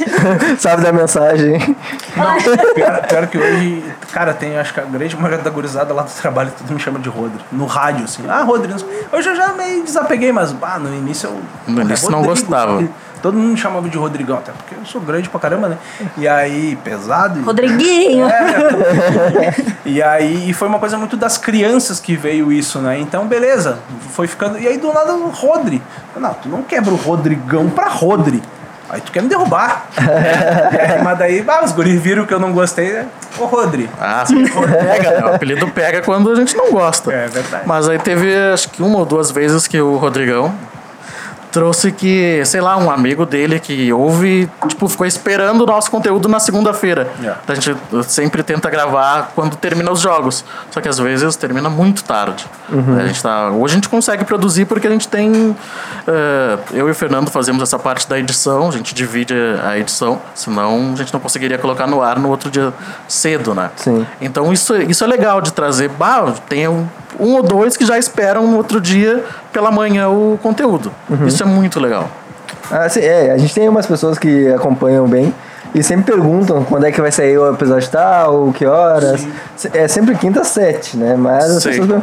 Mas é bom, porque daí tu vê a vontade das pessoas sobre. Sim, e fideliza também, né? É, Por exemplo, ah, o- tá, o, o Pô do Highcast sai sempre na quinta, o nosso vai sair numa segunda. Se tiver daqui a pouco um jogo na terça, vai sair na quarta. A gente não Sempre tem... depende do jogo, né? Exatamente. É, mas, mas o Brasileirão deu uma quebrada na gente, né? Sim, Ah, teve. Tinha. Não quer uma cervejinha, cara? Teve uma. Quer uma cervejinha pra você, Ah, daí eu vou. Daí eu vou. O homem gosta. Daí eu vou, ah, daí eu vou ter que aceitar. Tu quer uma xícara ou vai no, no lata mesmo? Não, vamos. Uma simplicidade. É, é a primeira vez que a gente tá pegando e fazendo a bangu assim, fica à vontade. Ah, E se tu largar um samba por trás, Deus, você vai fazer um pé. Já que não vou, que não Vai ficar à vontade. Eu não vou querer. Mas vocês sabem que assim, ó, é- é- essa questão da troca é um- é foi, foi uma situação com o meu compadre, né? E, e hoje é muito engraçado assim, pô, eu, eu circulo dentro do, do- da escola que eu trabalho e às vezes o pessoal, que nem eu falei, bah, um colega ontem comentou, quero ver como é que vai ser a resenha do- de vocês depois do jogo. Hoje já existe um pouco disso. Só que é aquela coisa assim, bah, daí tu vai ver, ah, vou ver se esse cara tá lá nos seguindo, vou ver se esse cara tá curtindo o material. Não tá. Entendeu? Então, tipo assim, é, eu tenho, logo no início, cara, eu, eu divulgava em todos os grupos, só que depois tu fica meio assim, bah, meu, tu também não vai ser chato de ficar mandando pessoal para as pessoas, então a gente compartilha no Facebook privado de cada um, compartilhando na- nas páginas do Dibre e tudo mais, só que, ah, cara, tu vê, tu vê que não, não atinge, né? Sim. Ah, eventualmente um dos guris posta alguma coisa, a gente vai lá e compartilha também nas nossas mídias pra estar girando. Só que daqui a pouco tu sabe que hoje em dia tu tá zapeando no, no Instagram da vida, pá, tu vê aquela pessoa botando sempre a mesma coisa, tu já joga para o lado e já nem vê, né? Tu já nem sabe o que, que é. Então, isso eu percebo assim, as pessoas elas falam do Dibre, mas elas não. Eu, eu não sei o quanto elas realmente eh, escutam, o quanto elas realmente Quanto consome, né? consomem o nosso produto, né? Então eu acho assim, ó, a gente acaba fazendo um programa bacana que a gente poderia atingir um público gigantesco porque fala de futebol. Nós em alguns momentos começamos a falar de algumas coisas. Eu gosto muito de, de esportes americanos, Fernando gosta muito de tênis, e a gente já trocava uma ideia de daqui a pouco falar alguma coisa, futebol feminino. Só que tipo assim, falta o engajamento, falta buscar. Aí que nem, ah, vamos atrás de, um- de um- de uma jogadora. Cara, é difícil tu chegar nesse público, entendeu? Que pra, pra te realmente ter alguém que tu consiga atrair, que tu olha assim, bah, lá tá o jogador, uma jogadora, vai, vai ter um público que vai querer saber dela, né? É diferente de tu levar o, sei lá, a minha esposa participou um dia do- de um programa falando, sabe? Ah, os guris já colocaram N. Como é que era o nome daquela menina que trabalhou com vocês? Eu acho que trabalhou contigo na, na rádio, que participou de um programa. Cara, Grande convidada. não, A inesquecível. Valéria, Valéria Possamay. cara, tu tem que ver a guria falando, cara. Ela é jornalista, ela deita Tá falando, tu entende? Ela, começa a falar, ô meu, eu fiquei assim, ah, babando, entendeu? A, a minha esposa do quarto, ela, o que, que tu tá com essa cara aí? Que eu sei que tem uma guria. Eu, "Sei, só eu, tô, eu tô curtindo a fala. Entendeu? Porque, pô, tu vê que é uma pessoa que tem muita experiência, que tem muita cancha, que sabe o que tá falando, tem propriedade pra falar daquilo. Não que nós não tenhamos, mas é uma pessoa que tem mais experiência de estar numa grande mídia, que tu tem que controlar o que tu fala, da forma que tu fala, pra te não ser repreendido, não tomar um processo, não, não ir pra rua por causa de uma merda que tu fala, entendeu? E, e é difícil tu atingir esse público, sabe? É, tanto que ela, nessa época da entrevista, da entrevista não, da participação dela, ela tava na Rádio Grenal e hoje ela tá na, na Gaúcha, né? Na equipe de esportes da Gaúcha. Então é uma, é uma guria que entende muito de futebol, né? Tanto que a Rádio Grenal, ela foi a pioneira em fazer narração com, com uma equipe inteiramente feminina. né? Ela fez uma final de gauchão da Grenal com a equipe inteiramente feminina. É uma ideia muito legal. E a Valéria foi a, se eu não me engano, foi a narradora. Eu ouvi essa transmissão. Então foi é, um, é uma menina que entende muito de futebol e tu para pra ouvir ela e só fica, que nem o Rodrigão falou. Só fica ouvindo. Embasbacada. E, e, é- e era o que a gente fazia na- quando, quando eu comecei a participar, o- os guris ainda estavam nessa onda de sempre levar um convidado e a gente, cara, deixava o convidado falar. Entendeu? Nós abríamos a, a, palavra, a primeira fala, a primeira ah, o dizer sobre o jogo era do convidado e depois a gente trocava uma resenha, dava uma opinião e depois a gente queria saber um pouco mais desse convidado, porque normalmente é, o- é- é o pessoal que tá, que tá mais na mídia e que tá trabalhando com isso. E tu, cara, tu começa a ver o pessoal falando, tu começa a olhar assim, ah, olha o que eu falo. Tá tipo, cara, eu não tenho jornalismo, entendeu? Os guris têm uma, têm uma cancha que não é a minha, sabe? Mas eu entendo de futebol, eu não sou um só torcedor, entendeu? Eu torço, mas eu, eu analiso o jogo. Às vezes os guris dizem, porra, Rodrigão, tu viu o jogo do Grêmio, tu, tu analisou melhor do que eu vou falar do jogo. É porque, cara, eu vou ver porque a minha esposa é gremista, tá ligado? Aí eles dizem, ah, tu é secador. Cara, eu tô me fudendo pro Grêmio, mas a nega velha quer ver o jogo, eu vou ver o jogo. Não, é porque tu é, porque tu é secadorzinho. tu é secadorzinho, Não, nós mas quem não é, né? Quem não é? Não, eu não, eu sou isento. É. A gente viu, a gente Eu sou, A gente sou percebe, isento, sou isento. percebe. eu tenho pra mim assim, né? O cara que é colorado e, ah, eu não sei o Grêmio, o cara é Grêmio, ah, eu não sei o Inter, então tá torcendo errado. Eu, eu acho que tu, tu- Essa rivalidade Grenal é uma coisa que, assim, ela, ela é muito boa pro, pros times, pra, pro, pro crescimento dos times. Porque é um comparativo que ajuda. Porque tu vê, tipo assim, olha o que aconteceu com o Inter. Aí o Grêmio vai lá e dá aquela, né? Mas daí agora a gente vai lá no Grêmio e.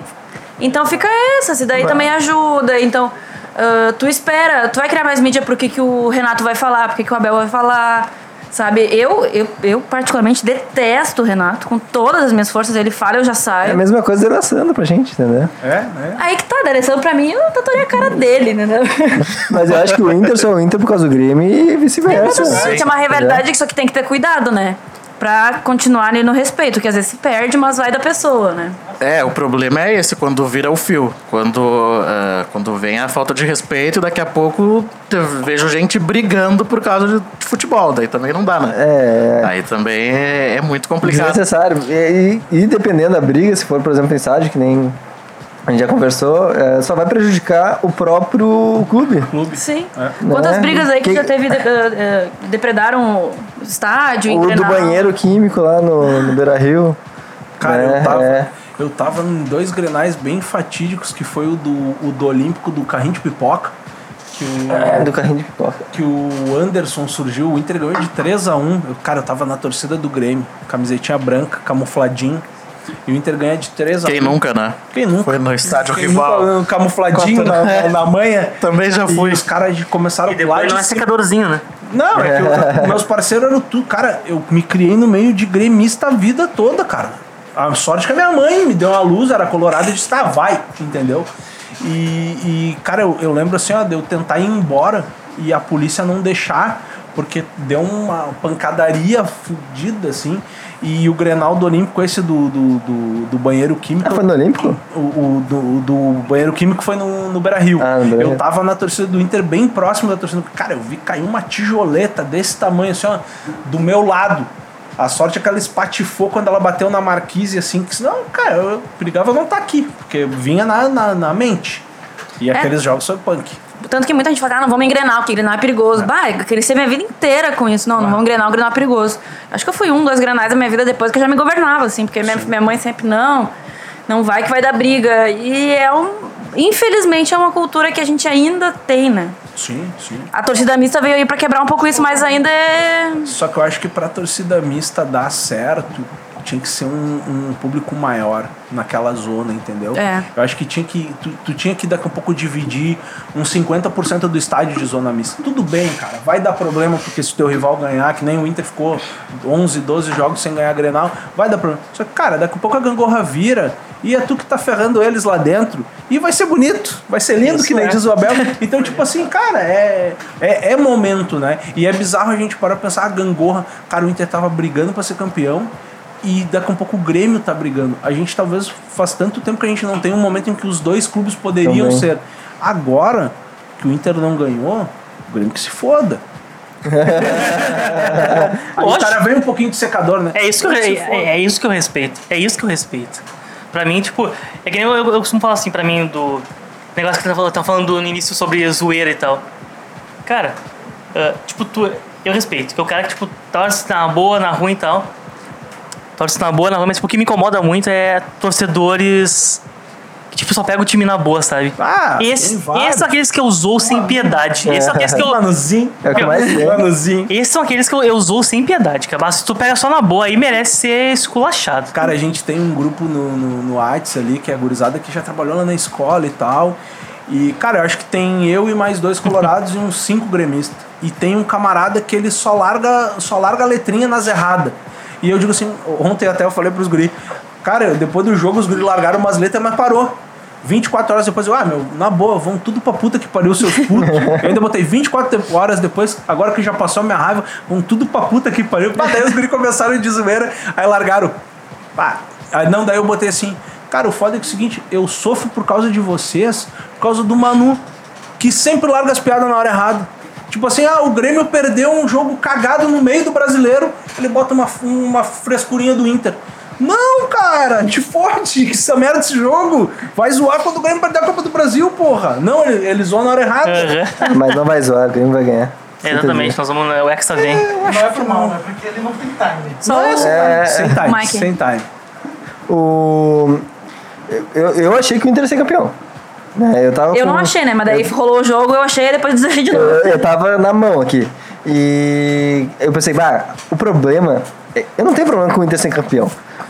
O problema é o Grêmio não ganhar se É, o Inter é, eu, ganhar, eu acho que entendeu? essa, essa é, a, é a treta. Essa é a coisa do Grenal. Que vai ser o contrário agora pra É. vocês, né? Vai Ah, ser não, agora o cara já vai ver o jogo. Ô, meu, agora eu vou sentar do lado. sangue no olho. Ah, Gustavo Scar. Coisa, Rafael Veiga. Vamos lá, Luiz Adriano, meu patrão.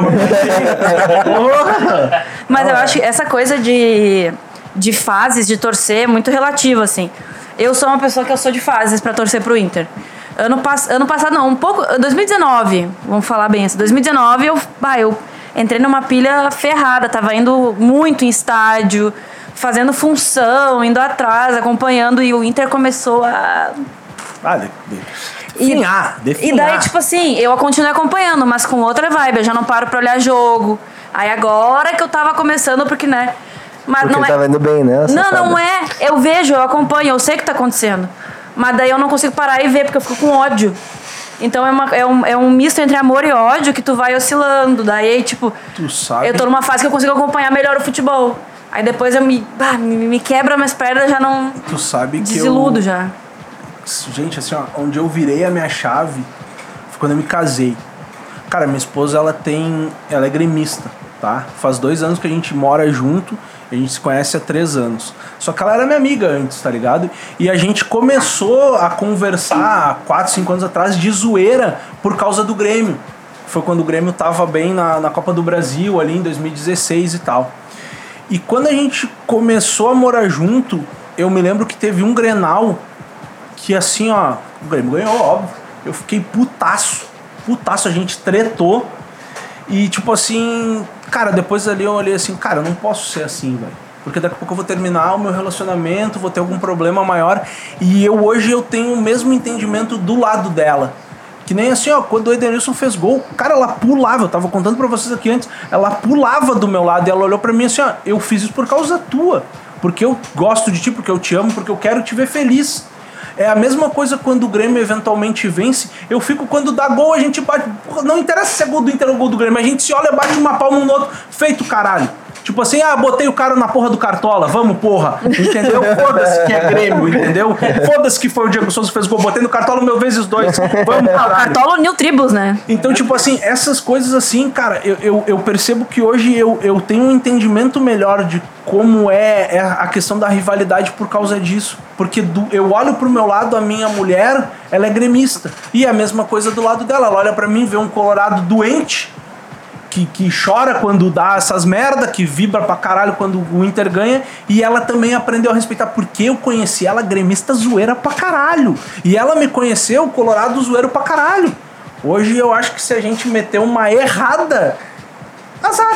Nós vamos se dar bem e, e vai seguir o jogo, entendeu? Sim, sim. Então isso é, o- isso é o legal da rivalidade, tu, tu, tu conseguindo administrar ela, né? Mas é, às vezes dá vontade de, de xingar. Ah, é? Ah, dá. Só, vo- só voltando um pouquinho, quando o Edenilson fez o gol, eu também pulei.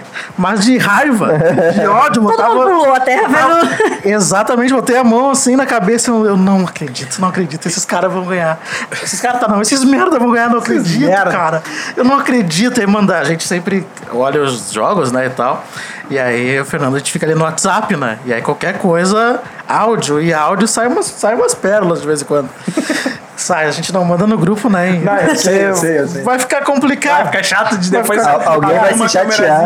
É, vai ficar complicado, mas eu. Esses merda não podem, eu não aguento mais o Inter. Eu falava isso no podcast, né? Eu não aguento mais o Inter. E aí a questão que o Rodrigo falou que, ah, faltam 10 rodadas, e eu falando que, não, o Inter é campeão, o Inter é campeão, claro, é a vacina, mas no meu íntimo. Que se foda, eu quero que o Inter perca. Entendeu? Ah, o Inter ganhou oito, nove partidas seguidas e eu vendo um crescimento. Eu, não- ah, não é possível, né? Quando de pandemia os caras vão ganhar, não é possível. Ainda com esse time bosta. Se fosse um time bom, tudo bem. Mas com um time ruim, não dá pra te ser campeão com um time ruim. E não deu. Mas culpa do VAR, né? Não foi culpa Ah, esse. do Inter. Bah, cara, eu vou te Cara, eu- falar. eu- eu o belo juro pra campeonato do VAR, viu? O melhor, melhor, melhor equipe. Mas Bah, aí o, É o Inter Varsional. os lados, né? O VAR ele fudeu Não todo o brasileiro, é, né? é. Não foi só Inter, Grêmio. ah, Sim, por isso que eu digo, problema com o Flamengo. belo campeonato. o- o- a arbitragem no Brasil, ela, ela infelizmente, ela é, é muito fraca, acho que também por essa questão da profissionalização e tudo mais. Acho que esse é o grande problema, né? É, é. O árbitro, ele não é profissional da. daquilo. Daquilo. Né? Ele, não, ele não, não, não é o seu sua principal fonte de renda muitas vezes, né? Ou a única. Acho que essa é é a grande questão. Deveria a CBF ganhar muito dinheiro para daqui a pouco fazer, não sei se é criar uma lei, fazer uma especialização, ou seja, quer ser árbitro, ok, tu vai ter que ter essa especialização e tu vai ser profissional da arbitragem. Entendeu? Hoje a gente tem o árbitro que tá, é advogado, é comerciante, é empresário, coisa e tal. Que é o que fizeram com os técnicos, né? Fizeram eles fazerem um curso pra se especializar. Exato. Exatamente. Hoje todos os técnicos têm que ser professores de educação física no primeiro momento e depois ainda fazer os Ah, cursos. tem que ser professor de sim, educação sim. física? Ser. Aí fazer os O cursos Renato é? da, da CBF. O Renato não. É que, é que tem, é que tem algum. É, tem é, é, o pro, pro, é, A Renato não estuda, né? O Renato conseguiu matar o, o curso de arbitragem que teve lá. O Renato tá de O brincadeira. Renato foi um dia no curso e no outro tava na praia. Olha isso, tomando um choque. Equilíbrio, né? É, equilíbrio. eu sei que ainda tem alguma coisa da, da proficiência, ou proeficiência, eu não, não vou me lembrar agora, que se tu comprova que tu tem muitos anos dentro daquela, daquela função, eles te autorizam a trabalhar. Porque a gente pega Exato. assim, arbi- tre- técnicos muito antigos, né? Muito mais velhos, por exemplo, um Abel Braga. O Cuca da um vida. Cuca da vida, esses caras eles não foram obrigados a fazer o curso de educação física, mas eles fizeram alguns cursos para dar uma certa qualificação para eles, né? Sim, né? todos os cursos da CBF. Da CBF. É, O Ceni fez? Eu acho que sim. Acho Eu acho que acredito sim. que sim. É que assim, ó, hoje tem um. eu- não vou me lembrar exatamente o nome, mas existe um, um, um curso da CBF que te qualifica. Ele tem uma graduação. Se tu faz até tal nível, tu pode trabalhar até série C, série D. Tal nível série B, tal nível série A. Se tu não tem esse curso, por exemplo, tu não pode pegar um clube de série A. Não posso surgir eu, que sou formado em educação física, sem esses cursos, querer trabalhar num clube ah, confede- Federado. confederado. Tá, então se eu tô no time da Série B, só tenho autorização pra Série B e subo pra Série A, É eu vou ter que ser demitido. Não, normalmente o que acontece é que ao longo, qu- quando tu, tu, tu, tu chega numa série C, numa série B, tu já vai buscar, porque existe muito. É, é um curso que é alguns meses, né? Ah, sim. e, e- Já vai atrás porque tem já a vai atrás porque existe essa possibilidade. A Entendi. grande maioria dos árbitros hoje, eu acho do- dos técnicos hoje, eles têm esses cursos todos. Porque daí Ah, te gradua, tu sabia trabalhar em disso, qualquer coisa. interessante, interessante. Gente, vocês falaram antes dos convidados, que vocês têm alguns convidados, né? Sim. Como é que é pra vocês achar os convidados, conversar com eles, marcar data? É, bom, sobre os convidados, assim, primeiro do Dibre Entrevista, né? Foi uma modalidade que nós criamos.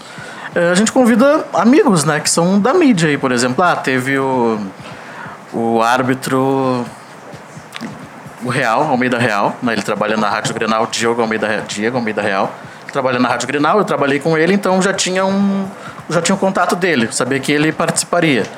Aí daqui a pouco conseguimos conversar com, com um atleta para, paralímpico que o Arthur conhecia ele também, né? O cara é daqui, é, é gaúcho, mas mora em Santos e faz toda a preparação dele para as Olimpíadas lá. Ele faz uma parte em Santos, faz uma parte na Europa. Quando ele viaja, por exemplo, ele sempre tenta eh, treinar alguns meses para se adaptar ao clima, por exemplo, do lugar que ele vai competir. Então, assim, a gente vai nos amigos. Por exemplo, também conversamos com o goleiro do Juventude, o Marcelo Carné, que é conhecido do Arthur também. Então a gente vai sempre nos, nos conhecidos, nos amigos que vão topar participar com a gente, né? Essa é a grande questão. E aí, sim, quando tem a rodada e a gente consegue um entrevistado, também tem isso. Aí ele participa normalmente do, do episódio, mas a gente quer botar em prática também o Dibre Entrevista. né? Só que a gente tem que ter uma estrutura um pouco maior para conseguir com mais convidados. Mas não É assim. lançaram, tipo, pra pessoas desconhec- desconhecidas de vocês, no caso? Tipo, ah, não quer participar do nosso podcast? Já convidei, já convidei, mas ainda não, não deu, assim, né? Por falta de agenda. O cara, beleza, eu vou participar. Daqui a pouco, ah, não consigo, vou viajar, vou pra praia, vou sem algum compromisso. E aí fomos nós mesmos. A né? gente, a gente tem. ah, aí a gente chegou a alinhar em alguns momentos que nem. ah, a gente queria falar um pouco sobre esportes americanos. Tem, tem alguns profissionais da, da, da educação física, amigos meus de faculdade, do, do colégio que eu trabalho ali, que são bem entendidos sobre. Daí eu conversei com os guris, ô meu, vou dar um toque nos guris que de repente deles participarem. Os guris, não, vamos lá e tal. Só que aí a gente foi por essa questão do, do, do- do calendário do Campeonato Brasileiro, a gente começou a ter jogo em cima de jogo e a gente foi meio que dando uma segurada nisso, sabe? Porque às vezes tinha jogo quinta, jogo sexta, jogo sábado, jogo domingo e daqui a pouco a gente começou até a mudar um pouco, que nós estávamos gravando duas vezes na semana. Teve semana que a gente gravou quatro, cinco episódios por causa da quantidade de jogos, entendeu? E aí isso Eita. deu uma quebrada na, na nossa ideia, né? Vocês fazem por jogo ou por rodada? Ah, Às vezes nós fazíamos por rodada. A, a, a ideia era sempre fazer por rodada. Mas eventualmente ca- acabou assim do o, o Inter jogar no sábado, 6 horas da tarde, 7 horas da tarde, o Grêmio jogar na segunda-feira, às 8 horas da noite. Então a gente fazia um- uns episódios um pouco menores, falando só sobre aquele jogo. né? Então falava só um- uns 20, 25 minutos sobre o Inter e deixava uma outra parte para falar após do jogo do Grêmio. Ah, entendi. E aí, bah, o horário brasileirão ali. E jogos importantes também, talvez vocês dividem? Não, se o jogo é no mesmo dia ou em dias consecutivos, a gente espera acabar o segundo jogo pra comentar. Por, por exemplo, rodada de quarta e quinta. O Grêmio jogou na quarta, o Inter na quinta. Então ainda pode repercutir, não é exatamente o ideal, mas pode repercutir o jogo do Grêmio de quarta na sexta. Mas, por exemplo, que nem o, o exemplo do Rodrigo. Tem jogo no sábado, na segunda. Então não vai- não vai repercutir na terça-feira um jogo de sábado. Sabe? Passou muito tempo e tipo, as pessoas já perderam interesse. Todo mundo já repercutiu, toda a mídia repercutiu. Já tá quase no outro jogo, né? Exatamente, normalmente, normalmente na própria quarta-feira já tem outro jogo. Então nesse caso a gente divide, aí faz episódios separados pra falar os jogos individualmente, né? Mas a gente sempre tenta falar dos dois juntos no mesmo episódio pra, pra manter no mesmo episódio, já tá todo mundo junto lá, já fala o primeiro bloco do, do time que jogou primeiro e o segundo bloco do time que jogou por, por último, né? Sim. E eu particularmente tava adorando quando eram os dois juntos. Cara, tu tinha que ver a cara desses dois. Era lindo. Por quê? Essa fasezinha Eles- do Inter Ah, aí. Nessa fase do Colorado tava os dois putaço.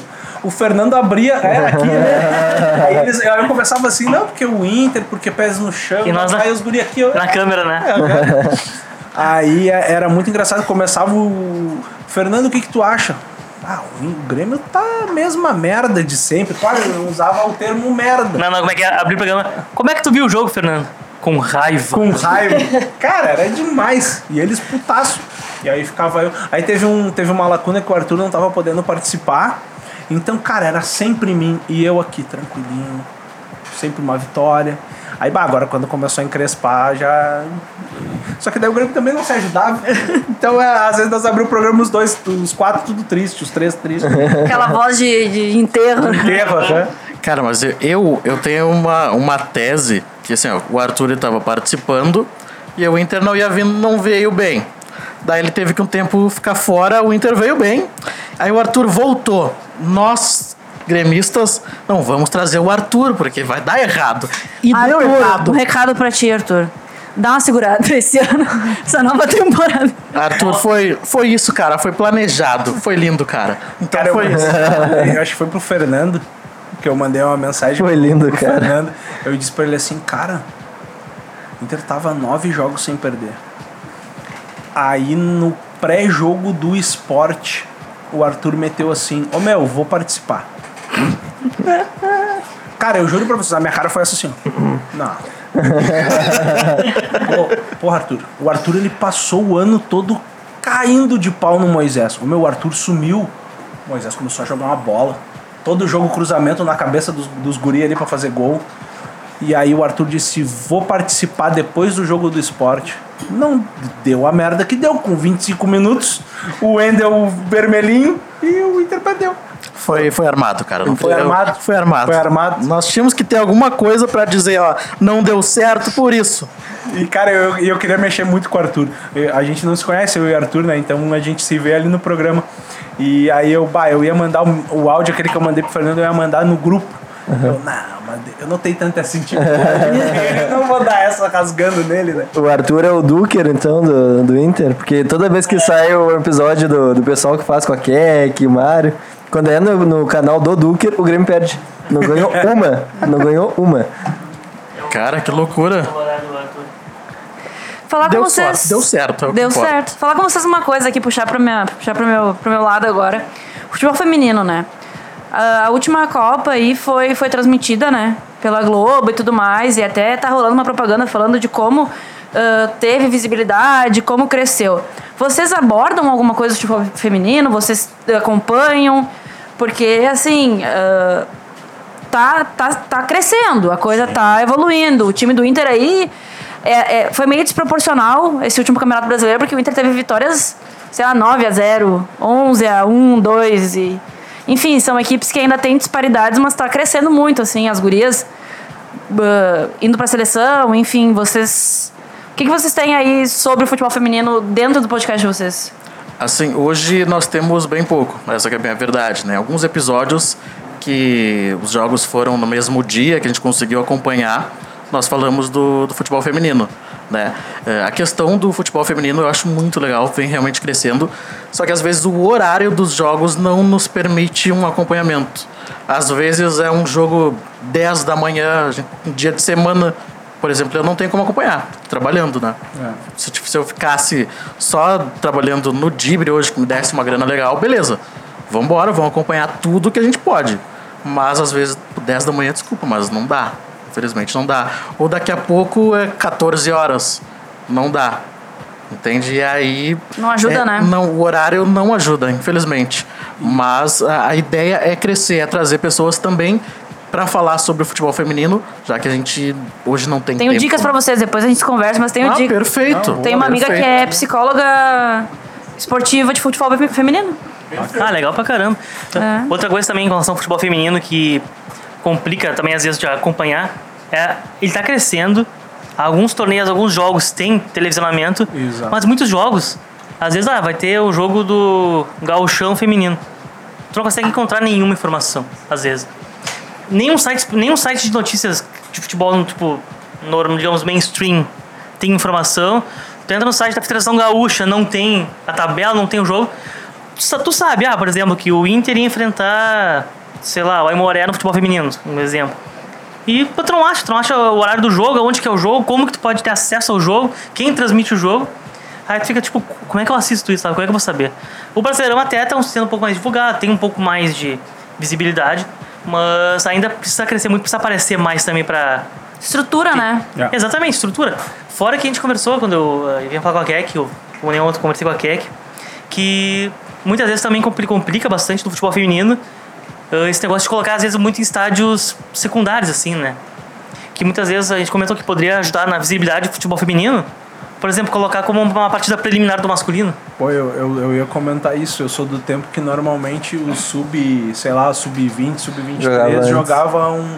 Por exemplo, se tu ia pro estádio jogar às quatro, duas, uma e meia, se tu fosse abrir os portões, tinha um, um jogo preliminar de uma categoria inferior, de, um, de, um, de uma disputa, alguma coisa assim. Pô, para um campeonato brasileiro feminino que participaram clubes de camisa tradicional, seria uma grande vitrine daqui a pouco tu botar antes de um jogo. Claro, tu não vai botar o pessoal a jogar meio-dia, né? Mas também a gente não tem jogos duas horas. Mas, pô, tu bota um jogo às 8 horas, tu consegue botar um jogo às 6 tem visibilidade, vai estar a torcida ali, vai estar sabendo, vai estar entendendo um pouco mais, vai estar vendo um pouco mais. Isso traz uma visibilidade muito grande, né?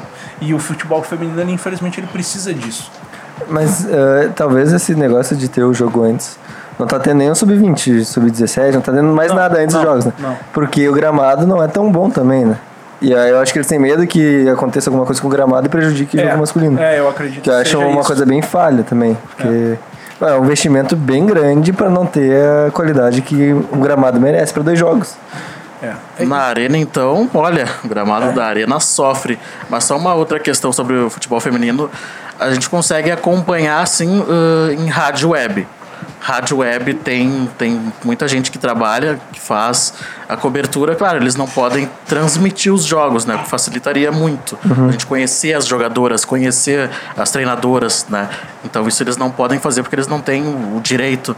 Mas aí quem tem o direito de imagem também não faz. Né? Hoje a gente consegue ver daqui a pouco num, a gente pode falar o nome, né? Num Maicujo, numa coisa assim, vontade. que tem numa CBF TV, por exemplo. Só que a questão do horário não, não nos ajuda. A gente consegue acompanhar, de repente, num final de semana. Mas aí também a questão sempre, sempre o horário é bem complicado. É, a gente conseguiu pegar a parte final ali da, da fase de classificação. Nós conseguimos pegar alguma coisa. Só que olha que bizarro, né? Na sexta-feira teve a premiação do Campeonato Brasileiro. Aconteceu junto e, e acho que foi muito legal ter também a premiação, do, a escolha dos melhores jogadores do Campeonato Brasileiro Feminino. Só que o Brasileiro Feminino acabou acho que em janeiro. Início de janeiro. É muito desproporcional, né? Quase dois meses depois, tu espera tudo isso para fazer a premiação junto com umas coisas. Não, então faz esse calendário se, se acompanhar, né? Claro que ah, o, o brasileiro feminino ele é ele tem a questão do mata-mata também ainda, mas faz ele ca- acabar mais ou menos simultâneo para te daí sim fazer essa premiação. Porque tu, daqui a pouco as jogadoras já não estão mais nem aqui, que nem tipo, teve o Havaí Kinderman, que foi a vice-campeã, perdeu pro Corinthians, acho que foi.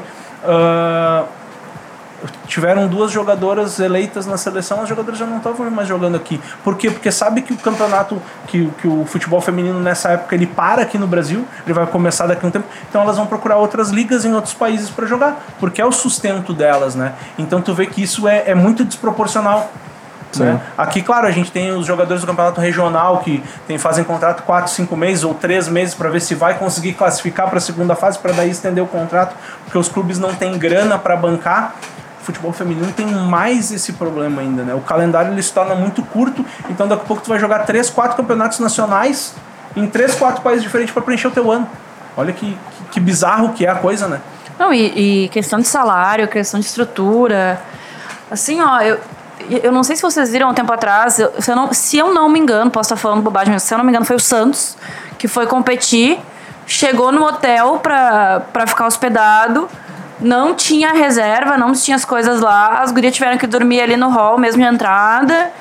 E tipo assim, o clube zero criou a estrutura, é, é ainda uma coisa muito difícil.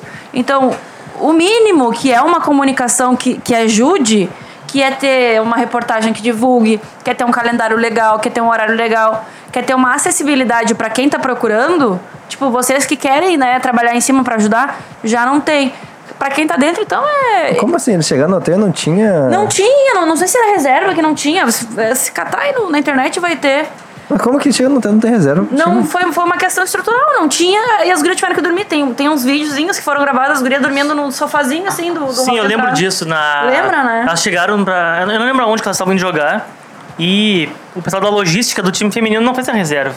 Ou deu algum problema com a reserva do hotel, não tinha nada, elas chegaram lá, todos os quartos ocupados, tiveram que dormir nos sofás da recepção. E logo o Santos. Ah, e Que o tu vê Santos que tem- o Santos Santos é um dos melhores é um do dos. É. do- dos clubes que mais que, que há mais tempo investem no futebol feminino. né? Exatamente. E aí tu vê como a coisa ela, ela é muito amadora ainda. E, e tem uma coisa, eu não sei se foi a partir de 2016 ou 2017 que os times que estão na Libertadores eles foram ah, como um- uma obrigação ter um, um- um time feminino. Então foi aí que a dupla Grenal meio que de alguma forma se ajeitou e, e botou, entendeu? Só que aquela coisa assim, ó, a dupla Grenal tem os centros de treinamento que muitas vezes não são nem utilizados pelos times principais, que treinam muitas vezes ah, próximo ali do, do, do, do, do, do Beira-Rio, da arena, e, e às vezes dentro mesmo do- dos estádios, elas vão jogar em terceiros, quartos níveis de campo dos clubes. E aí quando tem um jogo grande, aí sim, levam elas para um CT, mas é tão raro isso acontecer de daqui a pouco uma delas poder fazer um. Eu acho que o Inter na, perdeu pro Havaí o primeiro jogo, e acho que foi uma coisa muito legal. O primeiro jogo foi na ressacada, lá em Florianópolis, e o segundo jogo, que foi aqui no Beira Rio, foi dentro do Beira Rio. Só que tinha sido a primeira vez que as meninas tinham jogado dentro do Beira Rio. Isso aconteceu com o Grêmio também. Grêmio e Corinthians, acho que pela semifinal, foi a primeira vez que as gurias gremistas, né, que Jogaram são arena. chamadas, foi que elas jogaram na arena. Foi a primeira vez. É, como o Rodrigo falou, é, a- eu, a- eu vejo que a coisa já começou errada, né? Sobre a organização do futebol feminino, pela, pelo menos pela dupla Grenal. Porque teve que vir uma imposição da Comebol para que os clubes, hum, para que os times eh, masculinos possam participar da Libertadores, tem que investir no futebol feminino. Ou seja, daqui a pouco não era uma coisa que os clubes queriam fazer. Então, a coisa já começou errado. Não foi uma coisa tipo. Livre, espontânea vamos- pressão. Exatamente. Não foi uma coisa tipo, vamos abrir um departamento sério e investir de verdade. Tanto que acho que o melhor ano do Grêmio foi 2020 no Campeonato Brasileiro. Né, o Campeonato Brasileiro Feminino. Por quê? Porque o investimento era tipo, ah, pra gente participar da Libertadores, vamos investir ali o que tem e deu. Não, e, e as gurias têm qualidade, porque tu vê, com o mínimo as gurias já fazem coisa pra caramba. Sim. Assim, eu, eu joguei futebol, eu nos meus tempos lá, Os áureos tempos. 11 anos atrás. Ah, 11 anos atrás é brabo falar. eu, eu joguei, olha que loucura. Eu joguei numa escolinha que o Vasco fez aqui em Porto Alegre. O Vasco mandou bem, bem, uma coisa bem amadora, assim. Mas o Vasco deu uma, uma, uma cota, assim, e fez um timezinho aqui. Daí eu fui lá, fiz uma pré-seleção e comecei a jogar, assim. Só que, cara, tu gasta muito dinheiro. Tu investe, tu não tem nada em troca. Tu compra, tu paga uma mensalidade. Tem que, tu tem que trabalhar em cima da tua alimentação, do teu transporte, do teu. de tudo teu, assim. Então é um troço que é muito difícil. Hoje em dia, eu bato palma para as gurias que seguem jogando e que quem se sustenta disso hoje em dia é porque joga muito e joga bem. Mas tudo fora do Brasil, né? A Marta, que é a nossa camisa 10, a nossa, enfim, melhor do que muito homem, melhor do que a maioria deles, na verdade. A Marta joga muito. E, cara, ela não ganha nem metade da metade da metade do que o Neymar da vida ganha. Não, eu acho, que, eu acho que ela não ganha 10% do que o Neymar ganha. É, O Neymar, claro, a gente tá falando do top, né? Em É, mas questão aí de o top- salário. Mas o ela top que nosso é, a é a top Marta. feminino Exatamente. não ganha 10%. Mas isso daí já é uma questão de desigualdade que a gente tem em todos em os patrocínio setores, né? também, né? Não é só no futebol, é questão de patrocínio também. Ah, patrocínio, desigualdade de, de gênero, aí vai um. Ah, é, eu acho que. Essa, mas tá melhorando. Eu acho que tem muito a Com melhorar. certeza. A CBF obriga hoje a ter futebol feminino? Sim, obriga os clubes que que vão participar da Libertadores, pelo menos, né? Eu acho que o Brasileiro também. Pra jogar o Brasileiro tem que ter pelo menos uma base de futebol feminino, assim. É, eu, eu acredito que sim, até porque tem uma segunda divisão do futebol feminino. Sim. Hoje em dia, que até o, o Inter ele, ele subiu da segunda divisão. Eu não sei se o Grêmio também. Não, o não, Grêmio não, começou na o O primeira. Grêmio começou na primeira. E Eu- caiu daí por causa Eu disso. acho que o? Grêmio começou na primeira caiu e o Inter sempre teve na primeira, eu acho. Acho Não, se jogou a o Inter segunda. começou na segunda. Ele começou na segunda. Ah, quem é que é. falou disso aquela, aquela Ah, vez que a gente falou? É, é, por exemplo, assim, o Inter ele ainda teve uma visibilidade que a Duda, que jogou muitos anos, depois teve escolinha aqui, ela participou dessa organização do Inter. Hoje até a gente comentando o Dibre, ela tá, na, ela tá coordenando a, a, a parte da base da seleção feminina brasileira. Então, mas, pô, é uma pessoa que tem um respaldo, né? E, e, pô, ela tem um nome para ela conseguir chegar ali, certo? Quantas outras meninas tentaram jogar, jogar a bola e não conseguiram? Eu, eu tive colega, alunas lá da escola que se investiu um tempo no futebol feminino, teve o futebol feminino dentro da escola, só que tu não tinha adversárias. Tu não tinha como marcar amistosos entre escolas, porque outras escolas não, não, não, não incentivam o futebol feminino. Entendeu? E aí, tipo, tu criar uma, o, o futebol feminino dentro da tua escola, tu não tem como jogar com outras equipes, fazer amistosos, fazer campeonatos, porque não existem outros. Aí tu tem que ir para clubes. E a gente sabe que uma estrutura de clube é muito maior do que a de uma escola, por uma questão esportiva, né? Até por questão de treinamento. Treinamento numa escola é duas vezes na semana, uma hora cada dia. Num clube tu vai é, todos os dias, duas, duas horas no mínimo. Então, aí tu vai ver, é muito desproporcional. Sabe? Então, cara, falta muito investimento. E, e É. eu, para mim, o futebol feminino, ele tá recém, assim, ó, começando a engatinhar. Não, e a Duda é assim, a Duda é um marco no futebol brasileiro e no futebol gaúcho, principalmente. Eu, particularmente, não joguei na Duda, mas 90% das gurias que eu conheço jogaram na Duda e conhecem, admiram e Como assim, vocês jogaram na Duda? A Duda era um clubezinho, né? Ah, ela então- tinha um clube. Nossa, eu tava pensando que a Duda era uma pessoa. Não, a Duda Não, é uma é uma pessoa. ah, e daí é um. cu- E daí ah, ela, te- ela teve uma escolinha, agora nem sei se tem ainda, durante muito tempo. E essa escolinha era melhor, assim, dentro do, dos, dos que tinha. E a Duda, assim, é uma baita profissional. Tanto, não é à toa que tá na seleção brasileira hoje em dia, trabalhando lá. Mas tá viajando então, porque você. É, pra não. mim, só falando de, de- de pessoa, deu com uma. Não, não, é, muito que a. Duda a Duda é uma, é uma pessoa que criou toda essa Tem um estrutura. Ah, Isso. ah, legal. É, não, mas eu acho que o futebol, futebol feminino tá engatinhando, mas já tá engatinhando, né? É. Antes não tinha nem nascido, agora tá Eu, engatinhando. eu acho que isso é baby step, né? Mas se tá crescendo, a gente já fica feliz. É. E... Claro, não, tá crescendo, mas isso também muito pela, pela pressão das próprias federações, a Mas própria, ter a própria também, Comebol, né? a própria CBF, tipo, ah, tem que ter um futebol feminino pra poder jogar o Brasileirão, tem que ter futebol feminino pra jogar a Libertadores. Porque antes até, também que a própria Kek comentou, Kek comentou muitos times ah, vendiam a marca, né? Tipo, terceirizavam a marca. Ah, o Grêmio empresta a marca pra um clube aleatório pra botar. É, aqui eu, é a marca Grêmio, bota umas gurias pra jogar, mas tipo, o Grêmio não tem nada a ver. Exato. Muitas vezes, muitos clubes fizeram isso por muito tempo pra tapear. Tipo, ah, a gente tem futebol feminino e, tipo, dane, sabe? Investimento zero do clube, só licenciou a marca. Só fa- perguntar aqui uma coisa pra vocês. O futebol 7. Tá, assim, eu conheço, tô conhecendo mais de perto ultimamente. Tem. É, tem, tem uma liga aí que tá sendo jogada. Ali no. no O Grêmio vem forte. o Grêmio veio bem. O feminino do Grêmio tá. Eu acompanho pessoalmente jogos feminino do Grêmio de 7. bah, As gurias tão, tão brabas, assim. E vocês acompanham? Vocês têm alguma ligação com isso? Ou não é uma coisa. Vocês, vocês estão só no tradicional mesmo hoje em dia? É, assim, é, o que a gente que eu acompanho, por exemplo, na- não tem nada de profissional, a gente também não aborda no, no Dibra, né? Até por não acompanhar em loco. Mas a gente tem. Eu fazia parte da, da direção de um clube, né? O Rancover Palhuca. Que ele começou, assim, tinha uma zoeira nossa do, do colégio. A gente foi marcar um churrasco e aí a gente começou a jogar. E aí o primeiro jogo, o primeiro jogo eu não tava, acho que eu tava, já tava no segundo. Era até contra o time do Rodrigo, né? O Rodrigo já jogava. É, e não, aí, eu, jogava futsal, aí eu peguei os meus guris de futsal e botei mais dois, vamos fazer um joguinho contra os guris do colégio. quase deu uma pauleira. Quase deu, quase deu uma ruim. Quase deu uma ruim, deu um clima ruim. E, Abraço pro Jason, né? Que nem gosta de, de zoeira, né? Nem gosta. E, mas aí a partir dali os guris começaram a, a, a procurar. ah, porque daí o Jason esse já jogava num outro clube e aí os guris começaram a se motivar e criaram daí o, o, o, o, time, né? Com a, com a ideia de começar a participar de, de competições amadoras. E, e tiveram bons resultados, né, Dani?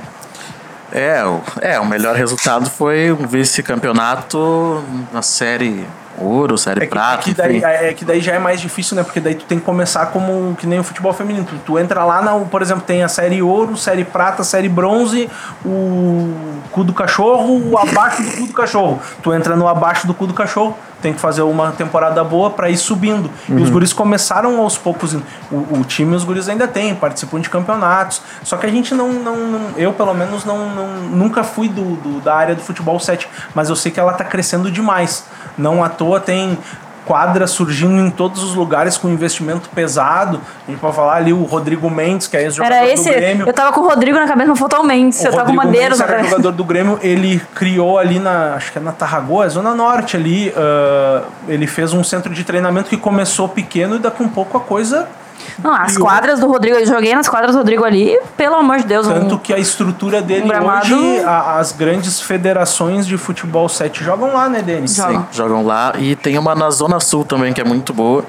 Mas agora não vou lembrar o nome. A da Zona Sul eu fui lá também. é, aí tu passa, passa, passa, passa, é pra lá. Tu vai mal um pouco e aí chega. Tu acha que chegou, tem No mais final do mundo horas. ali vira um pouquinho vai mais. Bom, guris, ah, eu acho que a gente agora. Vamos dar aquelas dicas, né? Por favor. Primeiro eu quero saber se vocês têm projetos pro podcast agora esse ano. Cara, o grande projeto é é entrar de cabeça no YouTube. Né? Sempre pós-jogos ou lives, enfim. Esse é o grande projeto. Mas em cal. Oi? E é fazendo cal entre vocês. Por ligação. É, exato, exato. A gente não pode se reunir sempre, né? Ou quando a gente puder se reunir, fazer e entrar no YouTube. Mas o grande projeto mesmo é ir no estádio. É ir nos estádios, que tá bem limitado essa, essa questão, né? Mas esse é o grande projeto do Dibre. Tá, mas é vocês para têm. os estádios. É fácil acesso, vocês têm contatos. Tá, é que assim, primeiro nós temos que fazer a, a inscrição na, na SEG, né, como o Fernando falou. E aí sim a gente tem que se inscrever para participar dos jogos, né, como imprensa. É assim que funciona. Todos os jogos, todos os profissionais de imprensa, não importa se é da RBS, da Record ou, se é ou independente, tem que fazer essa solicitação de para participar da cobertura e a SEG, se tiver o espaço ali, ela te dá o acesso e beleza, tu vai lá e faz. Eu já fiz isso pela, pela Rádio Galera, né, que é uma rádio web. Então funciona dessa forma. Normalmente, se tem espaço, eles deixam tu, tu participar dos jogos, enfim, da, da cobertura. E eu acho que isso é bem legal, principalmente para quem pra quem tá começando assim que nem, que nem nós, né? Somos, sei lá, torcedores e queremos fazer alguma coisa diferente. Essa é a ideia do Dibre. Então, Ah, YouTube legal. e quando pudermos ir pro estádio. Ah, interessante. Agora sim, Roberto, desculpa. Mas... Não, era eu ia falar pra tu falar. Eu falar. Vamos lá então, meu amigo. Junto. Só uma, só uma última questão, acho Claro. que antes que nós não falamos sobre o nome do Dibre, né? Assim, Ah, verdade. é, Só esse pequeno detalhe. Não, tranquilo, tranquilo. O nome do Dibre tem muito do colega o jornalista Luciano Coimbra, né, da Rádio Grenal, é bem interessante. passa Lucianinho, famoso. É. E eu falei conversando com ele, é, quase. Eu tava conversando com ele, bah, eu tenho uma ideia do, do podcast, foi basicamente no mesmo período que ele começou a fazer o podcast dele também. Daí eu, bah, cara, eu não tenho nomes, não sei o que, bah, pensamos em alguns. E aí eu mandei assim alguns pra ele, ele, pô, meu, isso aqui é legal. Então, tipo, aí o nome veio do, do Luciano Coimbra, tá aí, Luciano, bem. Obrigado pelo. Ah, que legal, cara. É, a gente, no final, a gente sempre pede pro pessoal indicar dois, três, ou até um, se for só um, trabalhos que vocês curtem, uh, gostem aqui do Sul. Pode ser qualquer tipo de trabalho, pode ser jornalismo, pode ser música, pode ser o que for. Projetos legais que vocês acham que devem ser Isso. vistos. Que de- tem que ter mais visibilidade. Cara, é assim, eu sou muito dos meus amigos, né? Então. Mas à vontade. Luciano Coimbra, ele tem podcast e tem canal no YouTube também, bem legal. Ah, tem um cara que é mais, mais Como é que é o conhecido. nome do, do podcast? O podcast, deixa eu ver, porque eu não lembro agora. O cara, o cara acompanha, mas não sabe. o podcast, é impressionante. É, E tem um outro amigo que ele já é bem conhecido, mas é um cara muito legal que, que te dá oportunidades assim, é o Jeremias Werneck. Ah. O cara do, do UOL, ele trabalhou muito na Rádio Grenal, é do SBT e tal, é um cara muito legal. É um Ah, cara legal. bacana de, de acompanhar também. Se quiser já falar um, fica à vontade. Temos também a própria Keck, que é um canal que eu particularmente acompanho. Eu gosto também do, do conteúdo dela, principalmente do especial das lives né, que ela faz depois. Uhum. Ah, citar também o podcast Quarentena Musical do nosso amigo Arthur Marques, que participa conosco do Gibe. Legal. Ele também criou um podcast para falar sobre música, às vezes tem alguns entrevistados. É bem Já legal. entrevistou. É bem É legal. muito massa, é, É muito legal. massa. Entrevistou gente, tipo, bem legal. Tipo, já entrevistou no podcast dele o, o Badawi, do Ah, que CPM22. legal. Ah, que massa. Já entrevistou também o, o Dinheiro Preto. Dinheiro Preto, isso que eu tava tentando me lembrar. Entrevistou o Dinheiro Preto, o, o Fogasta, do Masterchef. Ah, que que também, tem, também é músico, né? Ele entrevistou o Lelê também, o, o Lelê Entrevistou. do, Do Bola nas Costas? do Bola nas Costas. Que, que ele tem uma, são amigos, eu acho. Uma Ah, coisa assim. Ele entrevistou uma galera, então, tipo, É, o Arthur só não pode ver jogo do Inter, só não pode participar coisa do Inter. É, não. De resto, o Arthur. E o Arthur tá bem na parte do podcast musical dele, então de repente Sim. Se manter, Arthur. se manter e deixar alguns momentos do Colorado. pô, eu não posso deixar- deixar de citar também, né? É, eu ia falar do, do, do, do Fernando. Ah, então, O então, Fernando- então, então eu não vou me autopromover. O, Não, o, é, o o- Rodrigão vai, vai, O vai fazer Fernando ele tem um, um- um podcast que ele faz com o Nando Terra, né? Que é, que é bem bacana, que também ele- eles têm uma, uma questão da repercussão dos jogos. E ali eles trabalham mais essa questão de vídeos, né? Ah, eles estão trabalhando muito bem o YouTube também. Então eu, eu gosto de acompanhar muitos guris porque é aquela coisa, eu não sou jornalista, né? Então eu vejo o que os guris fazem para de uma certa forma tentar reproduzir e, e tentar trazer de alguma forma essa parte do futebol para quem gosta, né? eu, eu particularmente não não não o, o Danny mexe comigo, ah, Rodrigão, o Twitter, não tem Twitter. Né? Eu tenho Facebook só pra, pra ver as resenhas da antiga. que às vezes aparece umas fotinhas, umas coisinhas, né, dele. Ô, louco. Que Deus o livre. Mas eh, o, o podcast que os guris fazem é muito bom. É, é, e gente- o, o próprio Nando também já participou algumas vezes com a gente no Dibre. E agora a gente também tem uma ideia de, de fazer um, uma junção ali Uma- pra um, um collab entre nós, né? É, o, a gente tem um canal no YouTube, né? O, o Terra do Futebol, terra né? do futebol. E a gente faz também mais ou menos uns, uns pós-jogos, a gente faz, faz alguma coisa diferente. Por exemplo, antes de Inter e Flamengo, a gente fez o, o clássico mano a mano, né? Entre os dois clubes. Ah, legal. Que daí a gente dá uma puxadinha pra cá, porque a mídia muito é. 12x0 o Flamengo em cima do Inter, né? E daí, não, vamos. É. A gente pegou, a gente, em vez de pegar a história do clube, a gente mudou, ah, vamos fazer só do, temporada do Brasileirão. Pra dar um resultado um pouco diferente, sim. A gente também tá, tá tentando crescer nesse meio também. Ao mesmo tempo que eu faço o dibre com os guris. Interessante. Exatamente. É, lembrei do nome, né? Nem olhei no, no Instagram, óbvio que não, né? Lembrei. Cheio da memória. Claro, sempre Como tá lá. bom ouvinte, CoimbraCast. Coimbra, tá difícil, hein? É difícil, mas cara, assim, tem, tem umas coisas que eu esqueço rápido. inesquecível. É, Umas o coisas que eu- inesquecível. Que eu esqueço rápido, é impressionante. Mas é, é isso. É o HD, o HD ele vai, vai pega uma informação e joga outra, não- né? Pega uma informação e joga outra fora, né? É, pra não acumular. É, pra não forçar. É muito conhecimento, não dá, né? Opa!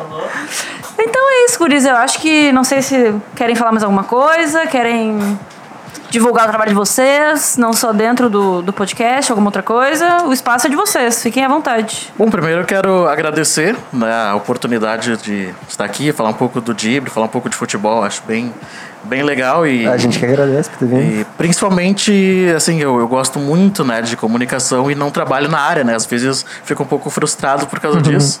Às vezes dá vontade de jogar tudo fora. ah, não, vambora! Né? Então, todas as oportunidades que, que tem de, de falar sobre comunicação e, e, e ter esse essa resenha legal. Muito obrigado mesmo.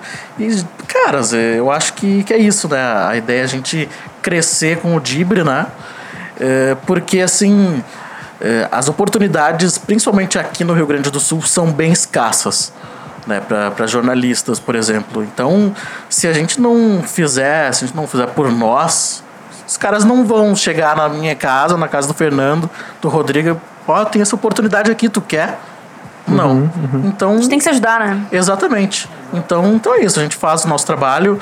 Queremos aí que a galera curta um pouco mais, que a galera. Mas, mesmo, mas quando tiver identificação, quando a pessoa gostar do nosso trabalho, não adianta também só ouvir por ouvir, tipo. É que não é um projeto a curto prazo, né? Tem Exatamente. né? trabalho. A ideia é essa. Então, então é isso. né? A gente quer crescer com o Dibre e, fazer uma coisa que a gente gosta e ter a liberdade que nós temos no Dibre é impressionante, né? Tanto que os guris vêm com ideias e tá, isso é viável, isso não, isso não é viável, né? Mas as, as ideias são sempre bem-vindas, né? A, questão grande hoje é a estrutura, mas isso a gente vai Eu acho que ah, são os desafios da independência, né? exatamente com o tempo nós vamos Desafios da independência. nós vamos crescer e, e é isso. Eu tô bem feliz com o Dibre, bem feliz com, com os guris, né? Que estão tão sempre. É, eu não, tão, eu não tanto com a Roberta, porque ela nem inscrita era no canal. né? Pois, São as rusgas das relações. pois então. Vocês são inscritos no canal do Dibre? Olha aí, olha aí.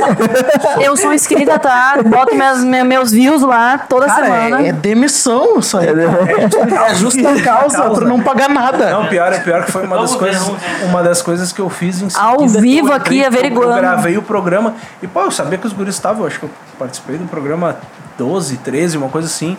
E aí eu, bah, cara, eu não tinha curtido um bagulho dos guris. Aí tu tá no meu clube também, Aí eu de fui putz. ah, meti aquela curtida do Violento. 12 violento. Agora compartilhamos. O áudio estão inscrito. Estamos inscritos agora. vou ver até, vou ver até ao vivo Eu nem aqui. tinha dúvida disso. Tá bom, não tá demitido. Gente, muito obrigado por vir. Valeu. Do, nosso podcast. Valeu também. Obrigado. E é, a gente participou do Mateada Podcast, com outro podcast, e a gente falou que a grande questão é a gente se ajudar, né? Porque ainda mais tem toda uma polarização que tem o pessoal do, do São Paulo e Rio de Janeiro, né? Então no Sul a gente tem que se ajudar porque não tem tanta visibilidade. Exatamente. E o próprio pessoal aqui do Sul não procura tanto conteúdo do Sul. Então fazer, tentar a gente se ajudar para que a gente cresça e consiga um, os, ambos crescendo. Claro, com certeza. Até, tem uma outra questão que eu fico bem feliz também, é que quando o Nando participou, sei lá, acho que da quinta ou sexta, sexto episódio, né, assim, dele, ele falou assim, bah, caras, eu, eu gosto muito do Dibre, tanto que eu pensei em fazer um projeto...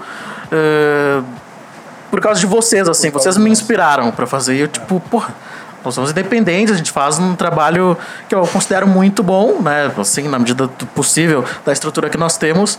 E ver uma pessoa que gosta do nosso trabalho e se identificar e fazer um projeto também, assim, pra, e falando que, que, que foi a inspiração, que se inspirou em nós e tal, tipo, isso me deixa muito feliz, sabe? Então, eu acho que o trabalho que a gente faz, o trabalho que vocês fazem, inspira alguém. Isso é o melhor, assim. A gente espera. Tem que começar, né? Exatamente. Exato, exato. Ah, foi o que a gente falou lá no comecinho. O primeiro vai ser ruim, o segundo talvez vai ser pior ou melhor. Mas tem que fazer. Vai melhorando, né? Vai lapidando a- o trabalho. Sim, é que a nossa percepção por por estar conduzindo é, é diferente da, da percepção de quem está ouvindo, né? Sim, sim. Porque, claro, dá uma trabalheira toda a produção, a edição, subir, né? É, o A pagodeira do lado, Ah, uma pagodeirinha, o claro. vento na praia, Um, sim, um, um áudio. um áudiozinho. Não, sempre É, dá. Um fonezinho no samba e o outro na edição. Né, mas, é, é- mas, é, mas é muito disso, né? Primeiro, eu acho que nós temos que estar felizes com o que a gente produz e aí depois os resultados vêm. Vai demorar? Vai. Eu tenho isso comigo. Mas a gente tem que estar Tem que estar disposto, né? exatamente Ah, não disposto pode e deixar feliz. a peteca cair em cima das adversidades, né? Porque a gente sabe que não é, não é fácil, né? Nem há, há poucos questão de semanas atrás eu comecei a dar uma olhada assim para ver o crescimento e aí às vezes tu via assim de uma semana para outra subia 6, 8, 10 seguidores né? E, e a gente consegue acompanhar de uma certa forma isso. E a gente começou até, eu levei uma ideia pro Dani da, da gente fazer uh, pequenas pesquisas, pequenas perguntas, porque isso é um conteúdo um pouco diferente e nós citarmos as pessoas que estão participando. E aí o Dani fez, o, o Fernando, o Arthur, todo mundo comprou a ideia, achou bacana, porque daí é aquela coisa assim, ó, tu fideliza esse teu, é, é, essa, esse teu consumidor, essa pessoa que está consumindo o teu produto, Sim, entendeu? sim. Aproxima, aí, né? Aproxima, Claro. ela vai se sentir bem. Eu lembro que teve logo que, que, eu, que eu fiz uma participação, teve um ex-aluno meu que disse, bah, prof, bah, curti um monte, já mandei pros guris, o que, que também foram meus alunos, ma- mandei pra gurizada toda, estão adorando e tal, tal, tal. massa. E aí, no, numa dessas, dessas participações, a gente foi lá e falou o nome dele, ele me chamou no privado. Bah, ô, senhor, Bah, falaram meu nome. claro, cara. E, e- essa é a ideia, entendeu? É, é tu, tu aproximar o público do, da gente que tá fazendo o, o programa, porque a gente faz as coisas com carinho. A gente. É, aquela coisa, às vezes os guris entram madrugada dentro fazendo edição pra estar o programa no ar cedo, no, pra gente não deixar ah, daqui a um pouco passar dois, três dias. Então, o trabalho deles é muito maior que o meu. Eu entro ali, falo minha- minhas bobagens, viro as costas e saio, que nem eu digo. Os guris não. Os guris, ele, eles têm a- essa questão do profissionalismo muito grande, entendeu? Óbvio que eu também, tanto que às vezes eu que chamo eles, ô meu, tá aí, vamos gravar agora. Eu já fui bem cri-cri com eles no início. Às vezes os guris, ah, meu, eu vou abrir não sei o que, eu vou fazer isso aqui. Tá, meu, não, olha só, vamos lá, que todo mundo trabalha no outro dia, tem essa questão, bababá, senão o cara vai fazer o programa cansado. Não, a gente tem que fazer o, o melhor pra buscar o melhor ali na frente, entendeu? A gente sabe que é um, é um passinho de cada vez, é devagarinho, mas as coisas elas têm sido muito bacanas, principalmente nessa questão de, de reconhecimento dos outros, do- nos locais que a gente trabalha, as pessoas vêm conversar com a gente sobre isso. Então isso é muito legal, assim, né? Sim. Não, claro, também tem isso do. Que é legal também porque a gente busca fazer esse, esse diferencial que a gente comentou já também, que é o, o, o tema de torcedor torcedor, né? É. Que é o mote que a gente sempre, sempre busca. Eu, é sempre bom, eu gosto de frisar que a gente nunca quer aquela coisa quadrada, não, que o Internacional bateu a equipe do tal por 2 a 0 gols de. Não, tipo, ah, o Inter ganhou, não sei de quem, tá? Aqui todo jogo. Uma coisa sabe? mais descontraída. É, né? saco esse time ganhou de novo, não aguento mais sim, tá querendo Porcaria Que desse merda. time, nove jogos de É. sequência. É, a gente, a gente gosta, a gente gosta desse coisa de torcer pra torcedor. A gente evita, tipo, ó, às vezes zoar, se pegar pesado, mas a gente sempre dá uma alfinetadinha, a gente zoa. Ah, Então, e tipo, essa, e essa é a graça da independ... de ser independente, né? É ter essa liberdade. Ah, não, exatamente, e a zoeira é rola solta. Não tem um programa. Eu, eu, eu falei isso pros guris. Tem dias que eu tô. Cara, bah, tu vê o jogo não tá legal, entendeu? Só que, meu, a resenha que a gente tem ela é tão boa que tu sai dali faceiro, tá ligado? Que às vezes tu, tu despeja a tua raiva ali, ou daqui a um pouco a tua alegria que tu tá, ah, num- ou um estresse, alguma coisa, tu, tu espera aquele momento, tu troca uma ideia com a gurizada, fala de uma coisa que tu gosta, que te envolve, e daqui a um pouco assim, pá, beleza, agora eu tô tranquilo, eu posso descansar que, que é tipo assim, fiz a minha parte, sabe? E, e é muito legal, porque várias vezes assim, eu, bah, não tô com saco pra gravar hoje. Às vezes, 11 e tanto, o cara entrava pra gravar até meia-noite, no outro dia acorda às 7. O que facilitou muito foi essa questão da pandemia, que eu fiz um tempão home office, o Dani também fez um tempo home office, então nos permitiu um pouco mais. Agora que o bicho começou a pegar, que, que a gente voltou a trabalhar direto e tudo mais, então tu já tem que ser uma coisa mais encaixadinha, porque senão complica, né? É, é bem, é bem por aí. Eh, Então a galera te, te dá um feedback. do Dá, dá, dá, dá um Ah, feedback. Engraçado, comigo não. Acho que eles acham que eu sou arrogante? Só pode. É, só olha pra sua cara. Só olha pra sua cara, A harmonia do grupo é o que importa. É O Dani, o Dani, ele, eh, no- lá na escola, lá, Tem ele apelido, trabalhava né? num cantinho. Num cantinho, ele, ele trabalhava no. Posso, posso falar? O excluído, pode, pode. Ele era o digitador, né? O digitador. E era onde nós passávamos. Só não fala que eu trabalhava pouco. E ficava Não, não, assistindo trabalhava muito, muito. eh, Champions League. Netflix bombava. Ele, ele trabalhava na- numa passagem nossa todos os dias. Cara, tu olhava pra ele, ele tava assim, ó, bração assim, na frente do, do computador, sempre com uma cara de brabo, sempre com uma cara de, de, de mal comido. eu dizia pra ele. Eu tiro esse sorriso, bota um sorriso nessa cara. Mostra esses dentes, cara. Acho que ele passou uns dois anos sem sorrir pro cara. Na época, pensa. na época ele não tinha essa barba cachorreira que ele tem hoje. Que dá um ar mais ainda mais sério ainda. E aí daqui a pouco ele metia um Pra galera ter medo. Uhum, meio envergonhadinho. E, e, claro, ele, ele é. Eu sou da risada, dele é mais serião, então é por isso, cara. E também é questão de beleza. Mas não é à toa, mas não é à toa que a Tina, que é, nos ajuda na produção, apelidou é, é o Ditadene, né? É o Ditadene. Mas só pra finalizar mesmo aí, é que é que tu comentou essa dele não rir, pra ver como a pessoa é, é assim, né? É uma pessoa estressada, assim, que cara de ranço. Como é que, como é que a gente se conheceu? Quer contar como é que a gente se conheceu? Primeira aula, ele já tava no curso de jornalismo quando eu entrei. E aí. Era uma. é, assim, Não lembro qual era a cadeira, de mídias sociais, digitais, uma coisa assim. E aí eu sou um cara elétrico, né? Eu não paro quieto, gosto de música. Então volta e meia eu tava ouvindo música e tipo, e brincando, tipo, air drums, né? bateria aérea. E aí um dia um outro colega nosso, que inclusive hoje está na RBS, abraço Paulo Egídio. ah, Lembra de nós? Lembra dos amigos. Me comentou, pá, viu que o colega ali postou no Twitter? Tá, eu não, tipo, mostra os Twitter. Aí você, ah, esse colega é desgraçado, que mostra que fica bate, batucando assim, toda hora. Me. Amor e ódio, né? Xingando. Aí eu, pá, filho da puta, eu nem te conheço, desgraçado. Já tava me querendo me, tipo, me, me derrubar. xingar assim, dando direitinho, falar na cara. Eu, não, vou, eu vou vou dar, vou, vou falar na cara dele. Calma, calma, calma, fala nada. Aí hoje tamo aí, né? Tamo junto É aí. isso, né? E é assim que começa. É, a tua sorte que tu não veio, vou te falar a real. Não ia dar pra ti. Não ia. Ah, Bah, guriza, ó. Se desse, a gente ficava aqui mais uns quatro dias. Mas, bah, agradecer de coração vocês terem vindo. A gente sabe que dessa pandemia aí tá tudo mais difícil, tudo mais complicado. Vamos se cuidar, todo mundo. Ah, lembrando que a gente aqui tenta ter todos os cuidados possíveis, do jeito que a gente consegue, mas, mas tá todo mundo bem, graças a Deus, todo mundo se cuidando. Ah, Eu lembrando que um a pouco gente. de ressaca, sabe? Mas ressaca daí é uma questão pessoal, né? Me passei ontem, tava viajando. Em casa a pessoa consegue ficar ressacada. Mas, gente, eh, antes de terminar, roda de trás só pra gente, só pra mostrar. Não. A gente tem um parceiro aqui no canal, que ele mandou um agradinho pra gente. Da, Os mimos, os famosos. Ah, da última vez a gente Olha. comeu durante o programa, mas dessa vez a gente não sabe como é que o pessoal vai reagir com a gente comendo durante o programa. Então a gente vai mostrar só os nosso, o nosso parceiro e vamos comer logo em seguida que acabar a gravação. É, mas daí se vocês quiserem comer, vocês vão lá e comprem, né? Exatamente. Nosso par- o nosso parceiro é o Be Like Cookie. Be É, Like Cookie, outro, outro parceiro que a gente curte muito. E assim como os guris, a gente vai deixar tudo descrito aí, tanto no Instagram quanto no YouTube. Então, por favor, deem aquela força pros guris, vão lá, ouçam, curtam, compartilhem, comentem. Crítica, por favor, a crítica é mais do que bem-vinda pra gente também. E o Bilai, que é outro parceiro que a gente curte muito. É o único parceiro que a gente tem por enquanto. Não, a gente tem vários. A gente tem... Parceiro, eu tô também parceiro. Mas consegue encontrar em qualquer plataforma, a iFood, Uber Eats, Nova Nova Food. Conf- Olha, olha que delícia. Olha aí. Mas olha que chique. Aqui, ó, vou mostrar pra câmera. Não, deixa eu mostrar pra câmera. Dá o closezinho, por favor. Esse aí é de quê, Roberto? Esse aqui é o famoso chocolate branco.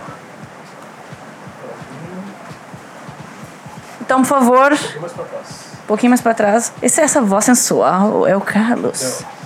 E esse aqui é o de É o Nutella. Lombardi. O Nutella também a gente tem. Eles têm vários sabores, são todos deliciosos, vale muito a pena saborear esses. Então- eu, eu era. pá, o problema é quando eu comecei a comer isso aqui, Não para, né? era todo final de semana. né? Mas vocês vão entender. Be Like Cook, vão lá no iFood, procurem no Instagram, procurem no Rappi, Uber Eats, Em todos- tudo quanto é lugar. Exatamente. E também agradecer a nossa bela, linda equipe que um dia vai aparecer, que é o nosso cameraman, o Carlos, o Davi, nosso soundman, e o Roger, que tá aí de vez em quando aparecendo. Vocês só vão... o nosso man. É só o nosso meio. pra quê? Fica aí pra descobrir. Gente, muito obrigado por nos acompanhar. Aí. Mais alguma coisa, Roberto?